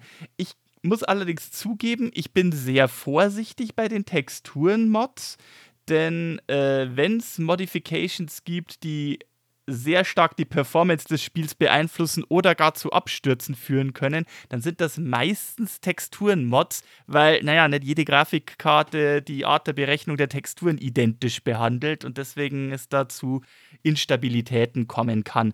Aber man kann da einiges rausholen. Man kann aber auch ohne irgendwie die Auflösung zu erhöhen. Man kann Mods installieren und die Mojave ein bisschen besser zum Erblühen bringen lassen. Oder man kann Mods installieren und man hat verbesserte Wettereffekte. Dann steht man plötzlich im strömenden Regen. Und wenn man dann nachts durch die Mojave wandert, es wird dunkel und plötzlich geht in der Ferne ein Licht an und du stellst fest, ah, da drüben erstrahlt jetzt in der Wüste New Vegas. Das hat schon was Erhabenes, finde ich.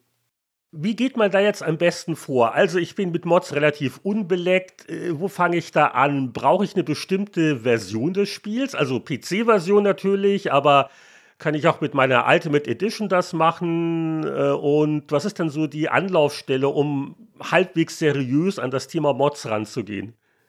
Die meisten Mods für New Vegas setzen inzwischen sogar mehr oder weniger voraus, dass man die Ultimate Edition mit allen DLCs besitzt. Und dass die Mod-Szene für New Vegas so populär ist, hat, glaube ich, auch damit zu tun, dass ja Josh Sawyer, der Lead-Designer von New Vegas, höchstpersönlich kurz nach Erscheinen des Spiels gleich eine eigene Mod auf den Markt gebracht hat, wo er gesagt hat, das war so ein Schwierigkeitstweak. Manche Waffen machen anderen Schaden und äh, hier die, es ist schwieriger, Erfahrungspunkte zu kriegen. Der Stufenanstieg dauert länger, um das ganze Spiel ein bisschen herausfordernder zu machen. Und das ist dann prompt bei den Leuten, die das Spiel dann nochmal ein zweites Mal oder ein drittes Mal gespielt haben, gleich die Anlaufmod gewesen. Und wenn jetzt schon der Lead-Designer hm.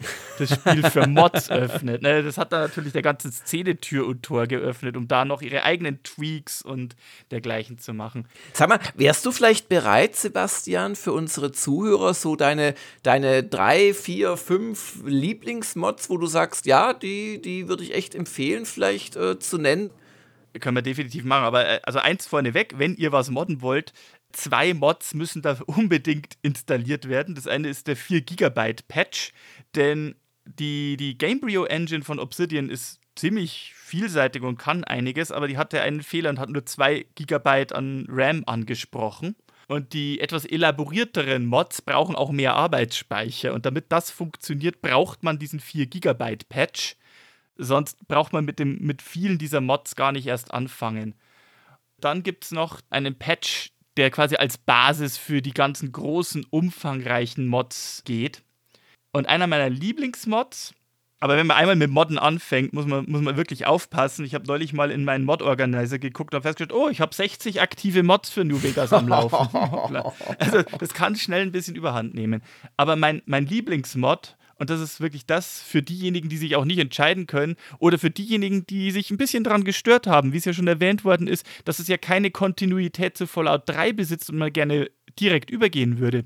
Es gibt eine Mod, die heißt Tale of Two Wastelands richtet sich an Besitzer, die sowohl die Ultimate Edition von Fallout 3 als auch von Fallout New Vegas besitzen, also mit allen DLCs und allem.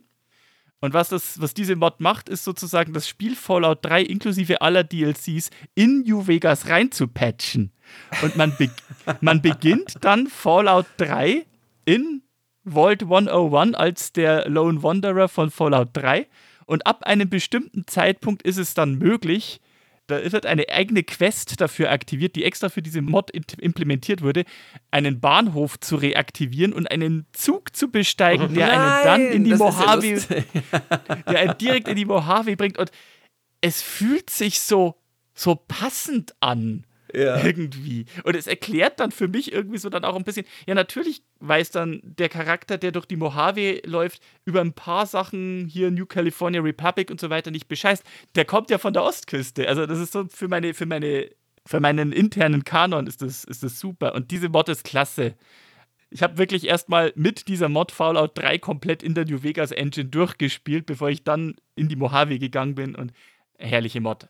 Und dann gibt es natürlich inzwischen eine Reihe von neuen Mods, die sich explizit an ein gemoddetes Tale of Two Wastelands richten. Und das sind dann Mods, die nur für diese Mod funktionieren. Also, also wenn jemand wirklich daran interessiert ist, nicht nur Tale of Two Wastelands die Mod zu installieren, sondern auch so viele extra Mods zu installieren, damit das auch möglichst schön ausschaut und die Performance optimal ist. Es gibt eine Website wastelandsurvivalguide.com. Die gibt einem eine gute Anleitung an der Hand, wie man äh, am besten Tales of Two Wastelands einrichtet und welche Mods man unbedingt installieren sollte, um nochmal jetzt das meiste aus New Vegas rauszuholen. Also das ist wirklich eine zentrale Anlaufstelle, die ich sehr empfehlen kann. Aha. Ja, jetzt haben wir über Mods viel gehört. Äh, was auch ganz wichtig ist, finde ich, um das Fallout New Vegas ja wertschätzen zu können, ist, dass man sich nochmal in Erinnerung zurückruft, wie das Kampfsystem funktioniert, was natürlich im Wesentlichen schon in Fallout 3 so war. Denn wie wurde aus einem ja runden taktischen Kampfsystem ein Ego-Shooter-Kampfsystem? Und das haben sie eben dadurch gelöst, dass man im Prinzip eine Ego-Shooter-Steuerung hat. Also man zielt und schießt per Maus und wer das gut macht, trifft auch. Also es ist keins dieser Spiele, wo man ähm, fünfmal einen Kopfschuss setzt, eindeutig, aber weil man wegen der Treffsicherheit äh, nur einen schlechten Wert hat, schießt man meilenweit daneben. Es hat schon Einflüsse, aber keine alles quasi überlagernden. Und man kann jederzeit äh, auch in den VATS VETS-Modus schalten. Und das ist dann quasi so ein bisschen angelehnt an den alten Rundenkampfmodus. Da darf man dann bestimmte Körperteile anvisieren. Und ich weiß nicht, das werdet ihr wahrscheinlich genauso gemacht haben. Meine Strategie ist es immer so ein bisschen, dass ich so den stärksten Gegner oder bei Gleichstärken den nächsten nehme, gleich am Anfang vom Kampf, dem versuche, eins, zwei Wettschüsse in irgendwas, wo ich eine hohe Trefferchance habe und wo ich auch denke, das bringt was, Bein oder Kopf oder irgendwas zu schießen. Und dann weiche ich so ein bisschen zurück und schieße auf die anderen normal oder auch auf denselben Gegner, weil nach einer Weile addieren sich diese Wetzreserven wieder auf und dann kannst du den nächsten.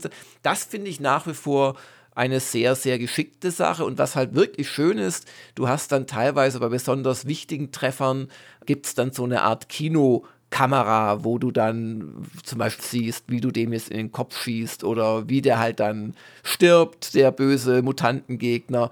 Das haben sie, finde ich, sehr, sehr gut umgesetzt. Ja, und eine andere Neuerung ist eben halt auch das Crafting-System, wo du aus Rohmaterialien, die du einsammelst, übrigens, ich glaube, auch das ist neu gewesen in New Vegas, äh, erinnert dann sehr an spätere Elder Scrolls-Spiele auch, wo du ähm, Pflanzen einsammeln kannst. Und du kannst also aus so Basismaterialien. Am Lagerfeuer, genau, kannst du dann Pulverchen herstellen. Kannst ja, ja. du dann genau so Sachen äh, mixen und craften. Also gerade in Verbindung mit dem Hardcore-Modus, äh, der wiederum bewirkt, dass äh, so verabreichte ja, Spritzen nicht sofort wirken. Da konnte man sich nämlich quasi so Millisekunden nach einem Treffer oder nach dem Verkrüppeln eines Körperteils schon wieder heilen. Das geht im Hardcore-Modus nicht. Da zünden die erst mit einiger Verzögerung, was die Kämpfe deutlich schwerer macht. Oder auch wenn du mal aus Versehen in eine Radiation Zone gelangst, kann es sein, dass dich das das Leben kostet bevor du halt die Wirkung deiner äh, Radaways äh, spüren kannst. Und in Verbindung damit hat das doch einen deutlich stärkeren, so ja, Survival-Charakter. Ich allein in dieser ungastlichen Welt.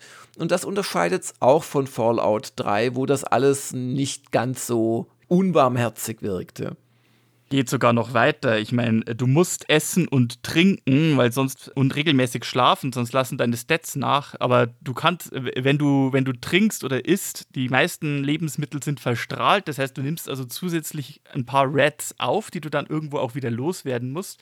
Und Munition hat Gewicht im Hardcore-Modus. Das hat es in Fallout 3 oder im Standardmodus von New Vegas nicht.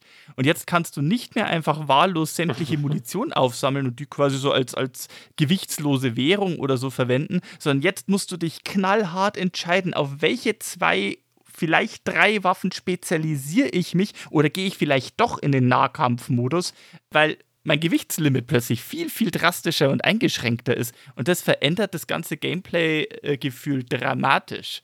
Macht das Spaß? Hast du das einmal im Hardcore-Modus wirklich durchgespielt?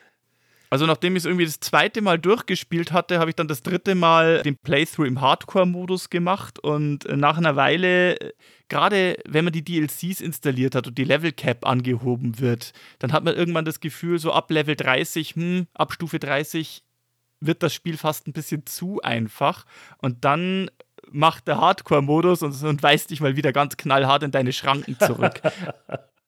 Ja, also wir merken schon, äh, so bei den Spielmechaniken doch im Detail einiges dazugekommen, einiges hat sich geändert, auch wenn das Spiel auf den ersten Blick natürlich sehr wie Fallout 3 aussieht, weil Obsidian hat die Engine, die Bethesda entwickelt hat, übernommen. Aber äh, ich glaube, die Inhalte sind es auch, die wirklich hervorstechen. Also die Autoren bei Obsidian. Also ich glaube, man merkt schon, dass da viele alte Fallout-Veteranen einfach mit dabei waren. Also der Josh Sawyer, der äh, Chris Avalone, solche Leute halt. Und das ist eins der wenigen Spiele, wo ich wirklich jeden Dialog interessant finde und alles nachfrage, wo auch die Nebenquests so viele interessante Geschichten und auch verrückte Ideen haben. Das ist also auch von daher, also auch heute noch eines der erfrischendsten Open-World-Spiele, die ich kenne. Und sie äh, haben so viele Gelegenheiten und, und Quest-Hooks gesetzt. Es gibt bestimmte Quests, da gibt es drei oder vier verschiedene Wege, diese Quest zu entdecken und, und äh, auf sie zu kommen. Und jedes Mal kriegst du irgendwie so leicht andere Story-Hints mit, wenn du die machst. Also allein die Menge an Quests. Ich glaube, ich habe jetzt im aktuellen Playthrough, äh, ohne eine, eine DLC-Location besucht zu haben, ich glaube, ich habe 25 oder 30 Stunden gespielt, bevor ich überhaupt in die Außenbezirke von New Vegas selbst gekommen bin weil es einfach so viele Nebenschauplätze und so viele Quests und Subquests gibt, die einen da sehr schnell gefangen nehmen können, regelrecht. Ja, was mir beim Neuanspielen aufgefallen ist, ist, wie kurz die Ladezeiten jetzt sind. SSD vor SSD Marke 2023. Ach, wie schön. Jedes Betreten von einem größeren Gebäude war ja immer das Warten und das ist jetzt wirklich ein Traum. das Spiel nichts dafür, aber der Hardware-Fortschritt hat auch gewisse Vorteile. Das war, glaube ich, bei Erscheinen des Spiels einer der größten Kritikpunkte, ne? diese vielen, ja, ja. vielen und ewig langen Ladezeiten, weil jedes Mal, wenn man ein Gebäude betritt, eine komplett neue Map geladen wurde und das hat das dann doch sehr ausgebremst, ja. Es steht allerdings auch, wenn ich diese kleine Kritik anbringen kann, in der Bethesda-Tradition, die ja bis Skyrim reicht, dass irgendwie Räume oder auch Saloons oder was auch immer, die man von außen betritt, dann innen viel, viel größer sind, als in der Spielwelt sind. Und auch die eigene Figur wirkt oder auch andere Figuren wirken seltsam klein, so, so zwei Drittel Maßstab im Vergleich zur Architektur. Irgendwie konnten sie das nicht oder kann das diese Engine nicht besser darstellen. Aber das ist, das fällt einem auch bald nicht mehr auf. Jetzt hast du schon gesagt, wofür das Spiel damals kritisiert worden ist, als es rauskam, aber noch viel Ärger wiegten die Probleme mit der Stabilität. Äh, es gab reichlich Bugs und ich habe die nicht mal alle so im Kopf. Ich kann nur feststellen, dass wohl das meiste rausgepatcht worden ist. Also bei mir lief das jetzt super stabil. Das Einzige, was mir jetzt noch auffällt, wenn ich es heute spiele, ist, dass manchmal immer noch Gegner stecken bleiben. Aber kommt nicht so häufig vor und das empfinde ich eher als äh, ja, einen netten kleinen Vorteil, die nehme ich gerne an. Aber da ist wohl einiges passiert. Aber als das Spiel rauskam, hat das sicher so manche Wertung auch gedrückt. Und es gibt ja diese legendäre äh, Geschichte, die ist ja auch bestätigt worden, dass Obsidian da eine Bonuszahlung verpasst hat, die es gegeben hätte, wenn die PC-Version irgendwas 85 im Durchschnitt bei Metacritic erreicht hätte und es waren dann 84 und, äh, Ach, ja, diese Banausen. Weil sehr, ja, ja, aber weil sehr viele Kritiker eben das Spiel abgestraft hatten. Der Tenor war sehr häufig ein, es ist ja eigentlich ein richtig gutes und immersives Spiel, aber wegen der vielen Bugs müssen wir dann doch ein oder zwei Punkte abziehen. Und, äh. ja. Sie hatten aber auch nur 18 Monate Zeit, das ganze Spiel aus dem Boden zu stampfen. Und wenn man sich da den Umfang und die Tiefe des Spiels mal vor Augen führt, ist das enorm beachtlich. Genau, die Geschichte war ja etwa die, dass äh, Bethesda nach dem Erfolg von Fallout 3 in sich gegangen ist. Äh, was machen wir jetzt als nächstes? Todd Howard und seine Leute, die wollten eigentlich das nächste Elder Scrolls machen, was ja dann Skyrim war. Und deswegen kam man auf die Idee, doch mit einem externen Studio zu reden. Und da, ja, wie gesagt, bei Obsidian noch der eine oder andere Miterfinder von Fallout dabei war, war das, glaube ich, eine naheliegende Wahl. Aber ja, du hast recht. Also 18 Monate ist nicht viel, auch wenn man jetzt sagen kann, gut, dafür haben sie ja die Engine hingestellt bekommen. Aber das hat ja auch Nachteile, wenn man mit der Engine nicht vertraut ist. Und Obsidian-Spieler hatten eh schon so ein bisschen den Ruf, na ja, also, und auch Bethesda-Spiele auch, ne? Das sollte man den einen oder anderen Patch vielleicht abwarten. Und äh, das eben kombiniert mit dem Zeitdruck und den kleinen Problemen, die es halt bei der Einarbeitung in eine neue Engine gibt, hat wohl dazu geführt, dass das Spiel ursprünglich ein bisschen wackelig war. Aus heutiger Sicht, wie gesagt, äh, fällt es nicht weiter auf, aber historisch ist es halt interessant, weil da sicher die eine oder andere Wertung davon beeinflusst war. Und äh, ja, also interessant natürlich auch, dass äh, so eins, zwei auch so Story-Ideen, die jetzt in New Vegas drin sind, die stammen ja noch aus der Interplay-Zeit, weil Interplay hat ja intern an einem Fallout 3 gearbeitet, das äh, berühmte Van Buren-Projekt da meinten dann die Entwickler, da haben sie das ein oder andere quasi noch retten und in New Vegas adaptieren können. Also wirklich eins der Spiele, wo die Wahrnehmung sich doch sehr geändert hat. Also wenn man, äh, keine Ahnung, Ende Oktober drüber geredet hat, ich glaube, da war schon sehr viel mehr Skepsis dabei. Ähm, man hat dem Spiel auch ein bisschen übel genommen, halt, dass es so ähnlich aussah auf den ersten Blick wie Fallout 3. Und ich glaube, es hat auch ein bisschen gedauert, bis sich doch die Qualitäten, die inneren Werte so, so wirklich erschlossen haben. Ist das so eine der größten Redemption-Stories, die wir eigentlich hatten in der Spielebranche in den letzten Jahrzehnten. Mir fällt noch No Man's Sky ein. Ja, wollte ich ja? auch nennen. Ja. ja. ja, ja, das ist auch so eins, wo sie dran geblieben sind. Aber viele dieser Art gibt es eigentlich nicht, das muss man sagen. Also Und dass Sebastian das so fleißig immer noch spielt, ist ja auch ein Beweis, dass die meisten der Bugs mittlerweile rausgefallen sind. Wobei es gab schon fiese, also wir haben die auch damals im Test erwähnt und haben auch betont, also auf zwei von drei Testrechnern ist es nie abgestürzt. Naja, es wäre noch schöner, es wäre auf null von drei abgestürzt. Und wenn ich da lese, dass einer der möglichen Bugs war, dass nach dem Neustart der Spielstand korrumpiert ist, das ist natürlich ein No-Go. Also wenn ich 20 Stunden mhm. Spielzeit verliere, da hört meine Freundschaft für lange Zeit auf.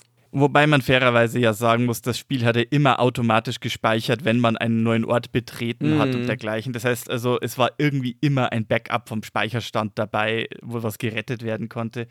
Aber ja, das mit den Abstürzen und den Instabilitäten, ich muss ja leider sagen, in meinem aktuellen Playthrough bei 40 Stunden Spielzeit ist mir das Spiel auch zweimal abgestürzt. Naja, aber du mit deinen 60 Mods, das kannst du jetzt nicht Obsidian in die Schuhe schieben. Also das tut du, mir jetzt leid.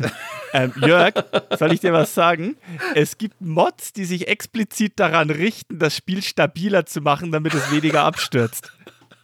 Das kenne ich auch von äh, Cyberpunk 2077. Äh, wenn, du, wenn du zu viele Mods hast, dann fangen die an, sich gegenseitig zu quälen und dann geht die Sucherei los, welcher der Bösewicht ist und so. Also da muss man wirklich aufpassen, wenn man einmal angefangen hat, hier mit den Mods ja, ja. zu installieren, äh, Mod-Reihenfolge und, und was, was wann wo zuerst kommt, da muss man schon sehr drauf achten. Aber also wenn man das Spiel weitgehend unangetastet äh, lassen möchte, es gibt trotzdem eben neben dem erwähnten 4 GB Patch noch ein oder zwei weitere Mods, die einzig und allein sich daran richten, das Spiel einfach stabiler zu machen, weniger ruckelig und äh, eben diese ein oder zwei Abstürze in 40 Spielstunden auch noch komplett zu eliminieren. Mhm. Ja. Also wenn man sonst keine Mods installieren möchte, kann man zumindest drüber nachdenken, ob man sich vielleicht die mal anschauen möchte. Was ich noch loben möchte, bevor wir ja vielleicht zum Pressespiegel kommen und zu unserem, äh, würden wir es denn heute weiterspielen, Eindruck, Obsidian war ja immer dafür bekannt, auch Entscheidungen in Spielen zu machen. Das haben wir auch schon gelobt. Aber was mir in Erinnerung geblieben ist, ist tatsächlich, du konntest auch echt die Spielwelt verändern. Du konntest einen wichtigen NPC töten. Heutzutage geht das nicht. Da steht er wieder auf oder ist nur verwundet oder es geht einfach nicht, dass du auf ihn schießt da waren sie wirklich konsequent. Du kannst dir selbst das halbe Spiel torpedieren oder einen Begleiter, mhm. den du lieb gewonnen hast, nimmst du eine Wüste mit, irgend so ein Skorpion macht ihn fertig. Ja, klar kannst du laden und ungeschehen machen, aber der steht halt nicht wieder auf äh, nach einer Minute, wenn der Kampf vorbei ist, wie es in einigen modernen, auch übrigens Obsidian-Spielen mittlerweile ist. Also, ja, das ist schon, das ist schon die harte Welt in der Mojave-Wüste. Also da muss ich an der Stelle wirklich was loswerden, weil du das erwähnst und weil du halt eben auch, äh, gerade im Kontext mit Bethesda, äh, in, in New Vegas ist es eben wirklich so, sobald du dich auf einen bestimmten Pfad entschieden hast und du dir zum Beispiel beschließt, okay, ich bin für die NKR, die New Californian Republic NCR, irgendwann bist du dann zwangsläufig mit Caesars Legion verfeindet. Und dann ist diese gesamte Questlinie, die die dir anbieten würden, bist du ausgesperrt, kommst du nicht mehr rein. Die greifen dich auf Sicht an. Ich werde nie vergessen, als ich Skyrim gespielt habe und ich mich da am Anfang beschlossen habe, ich tue mich mit den Sturmmänteln zusammen und ich werde Weißfall erobern. Und später bin ich dann am Hof der Kaiserin und sie nennt mich ihren besten Freund, während der von mir persönlich entmachtete Jarl von Weißfeld bei ihr im Keller sitzt und mich anschimpft und beschimpft, wann immer er mich sieht, weil ich ein Verräter bin. Also, das war für mich immer so ein Riesenbruch. Ja, ja. Kann ich ganz, kann ich wirklich sagen. In New Vegas wirst, wirst du das nicht haben. Und wenn du mal versuchst, es gibt schon manchmal Möglichkeiten, einen ganz, ganz schmalen Balanceakt zu machen, um zwei Fraktionen zu bedienen und doch irgendwie bei beiden die Quests zu machen. Aber da muss man sehr, sehr geschickt spielen und das ist dann auch schon wieder sehr immersives Rollenspiel, wenn man das betreiben will. Ja, kommen wir zu den Pressezitaten der damaligen Zeit, ein Jahrzehnt zurück. Und Heinrich hat es ja schon erwähnt, äh, insgesamt haben viele gemeckert, der Metacritic-Score damals war nur bei 84 Prozent, aber besseren Geschmack hatten die hier zitierten deutschen Zeitschriften, die lagen nämlich alle da drüber. Und äh, gehen wir doch mal zur GameStar 12 2010 und dem Christian Schmidt. Die GameStar hat dem Spiel 88% gegeben, also Trotz im Bug-Report-Kasten bemängelter Fehler, der war nicht gerade klein. Und Christian Schmidt schreibt aber, in mancher Hinsicht übertrifft New Vegas seinen Vorgänger Fallout 3 noch, insbesondere bei den klasse gestalteten Begleitern und der immensen Sammelvielfalt. Demgegenüber steht aber die allzu schwache Rahmenhandlung und die simple Tatsache, dass sich die Zeit seit Fallout 3 weitergedreht hat. Spiele wie Mass Effect 2 definieren heute, wie filmhaft mitreißend man eine Geschichte inszenieren kann. Dagegen wirkt New Vegas steif und altbacken. Macht nichts, denn ein fantastischer, hochmotivierender und nebenbei herrlich witziger Spaß ist das neue Fallout trotzdem. Ja, und das Spiel erschien ja auch für die damals aktuellen Konsolen und wurde deswegen auch bei M-Games alias Maniac.de getestet. Im November 2010 erschien die Bewertung der Xbox 360-Version und der Max Wildgruber schrieb, New Vegas ist nicht besser als Fallout 3. Dazu erzählt es nicht gut genug, was bei einem Spiel dieser Gattung nun einmal ausschlaggebend ist. Trotzdem kann ich euch Obsidian Spin-off uneingeschränkt empfehlen, wenn ihr den Vorgänger und sämtliche DLCs bereits verputzt und immer noch nicht genug habt. Vor allem die Quests abseits der Hauptgeschichte haben es mir angetan.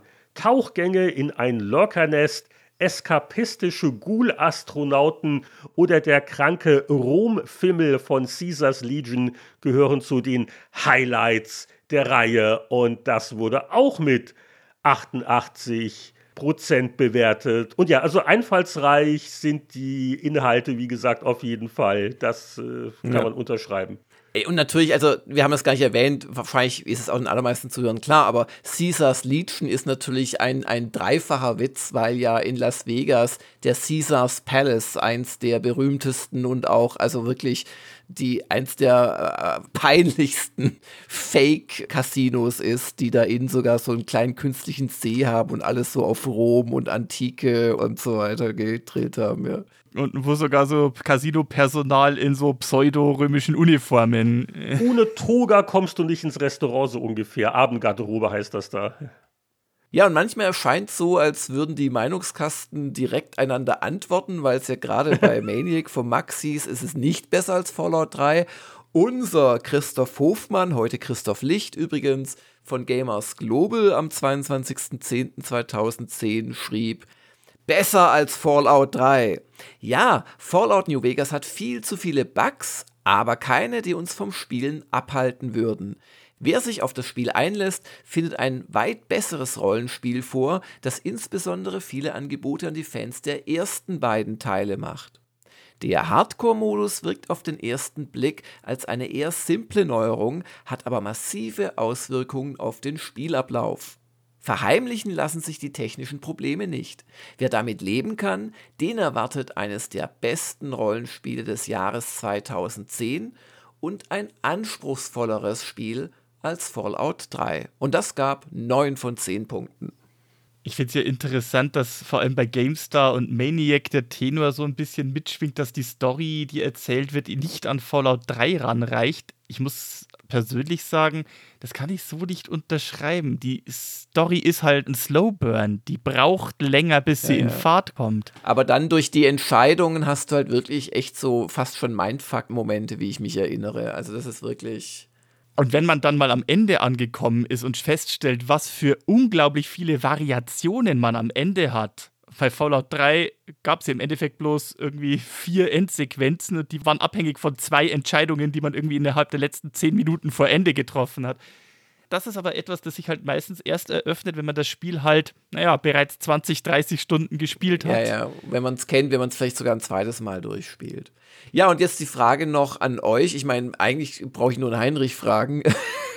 Hast du denn jetzt Lust, es weiterzuspielen? Wie ist dein Eindruck jetzt anno 2023? Absolut. Ich war jetzt wirklich angenehm überrascht. Ich habe in den letzten zwölf Monaten das ein oder andere Open-World-Spiel angefasst.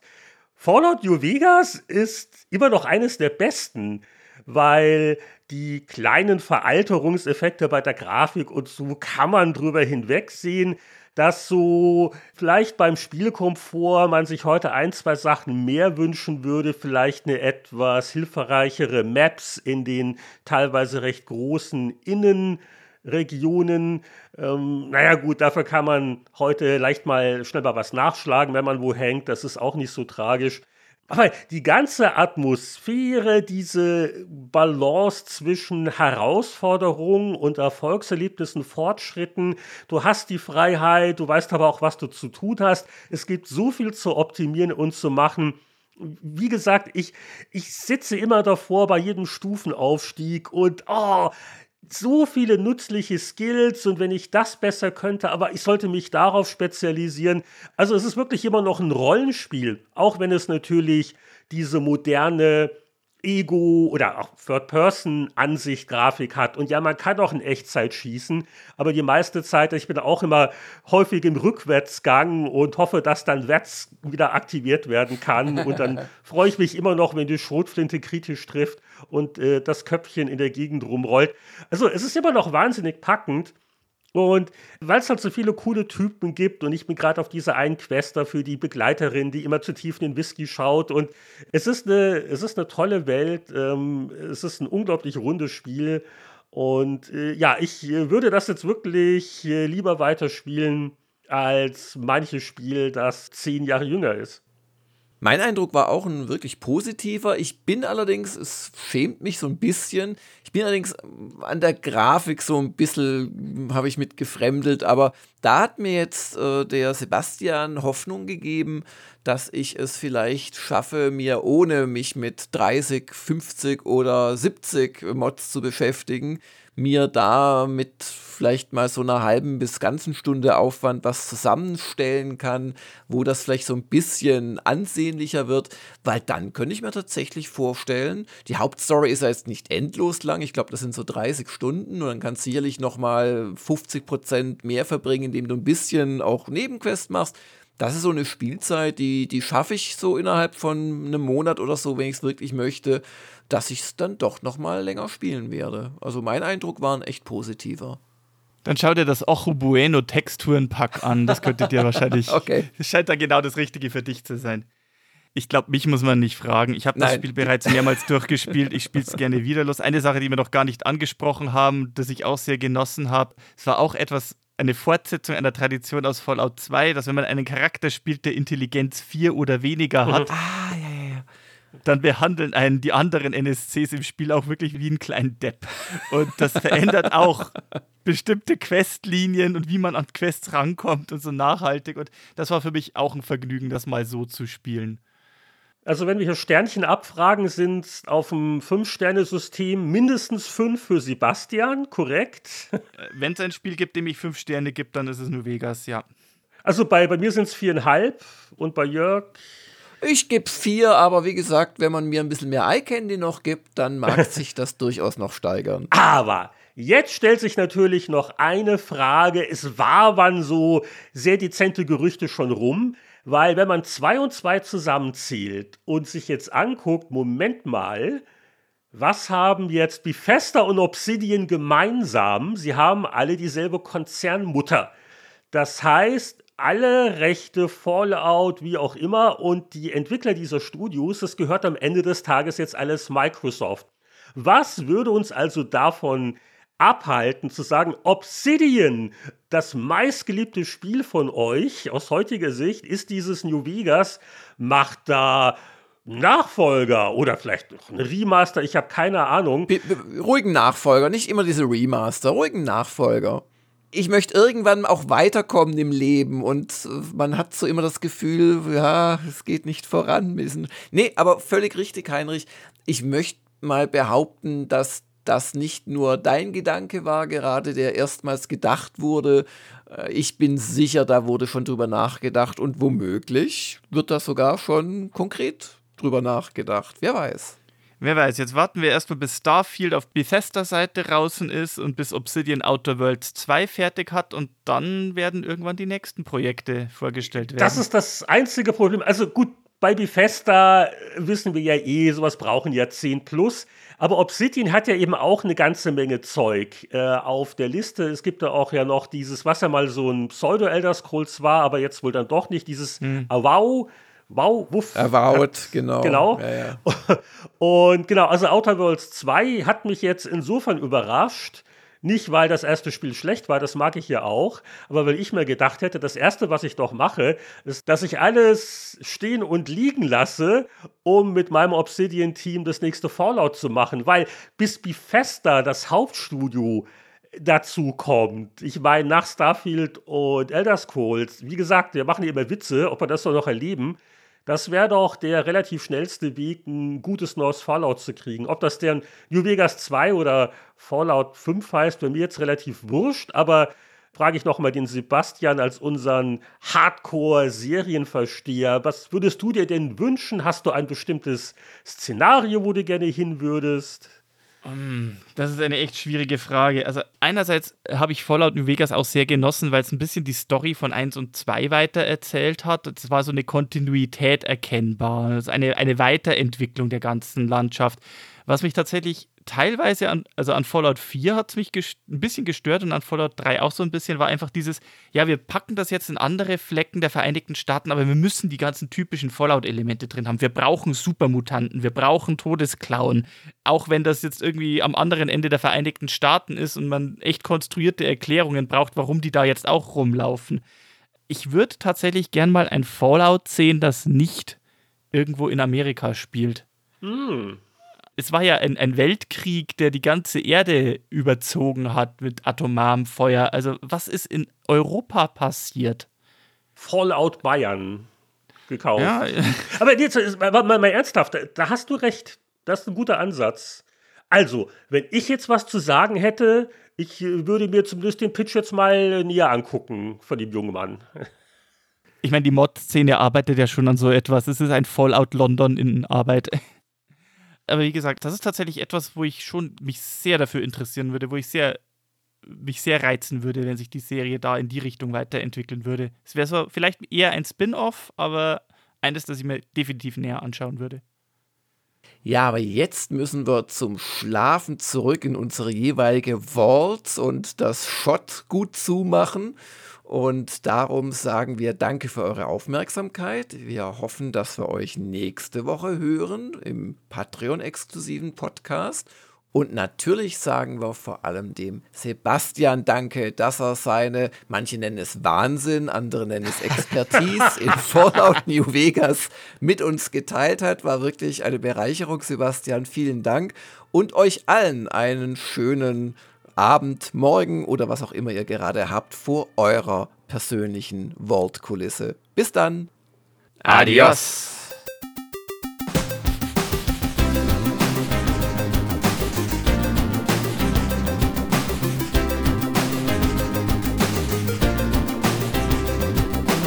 Achtung, Achtung, wir weisen darauf hin, dass es sich hierbei nicht um eine Radiostation in Fallout New Vegas handelt, das war nur der Spieleveteranen-Podcast, heute verstärkt durch unseren Fallout-Experten Sebastian Gerstl, bei dem wir uns nochmal herzlich für seine tatkräftige Mitwirkung bedanken.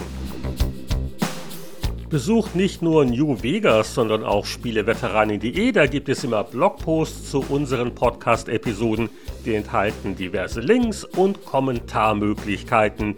Wir würden uns auch freuen, wenn ihr unseren Podcast abonniert, vielleicht sogar eine wohlwollende Besprechung auf der Plattform eures Herzens hinterlasst und wer ein paar Kronkorken erübrigen kann, der ist vielleicht an einer Unterstützung des Spieleveteranen-Podcasts interessiert. Wir sind unabhängig, schwer erziehbar und werbefrei. Und damit das auch so bleibt, freuen wir uns über jeden Unterstützer unserer Patreon-Kampagne auf patreon.com slash Spieleveteranen gibt es die weiteren Einzelheiten.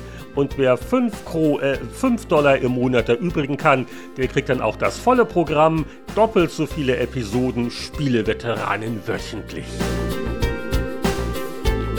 Bevor uns noch die Skorpione beißen, schnell der abschließende traditionelle Gruß an unsere Mäzen-Unterstützer. Stellvertretend für die ganze Community verneigen wir uns vor Christian Kohlheim, Markus Werner, Champa, Marc-Alexander Grundke, Lüder Görtmüller, Gronk, Mario Stritzelberger, Alexander Schulz, Tobias Navarra, Christian Timmer, Andreas Wander, Peter Verdi, Heinrich von Weinau, Oliver Reynolds, Hans-Peter Krüger, Thomas Jeissing, Sass Walker, Patrick Grosse, Matthias Faut, Julian, Frank Ridders, Daniel Frödert, Florian Zimmermann, Thomas Jackie Schäffler, Freak N, Robby und Mark. Bis zum nächsten Mal alles Gute. Wir hören uns wieder beim Spieleveteranen-Podcast. Kyu, oder? Kyu, also Kyu, Kyuku, Kyu,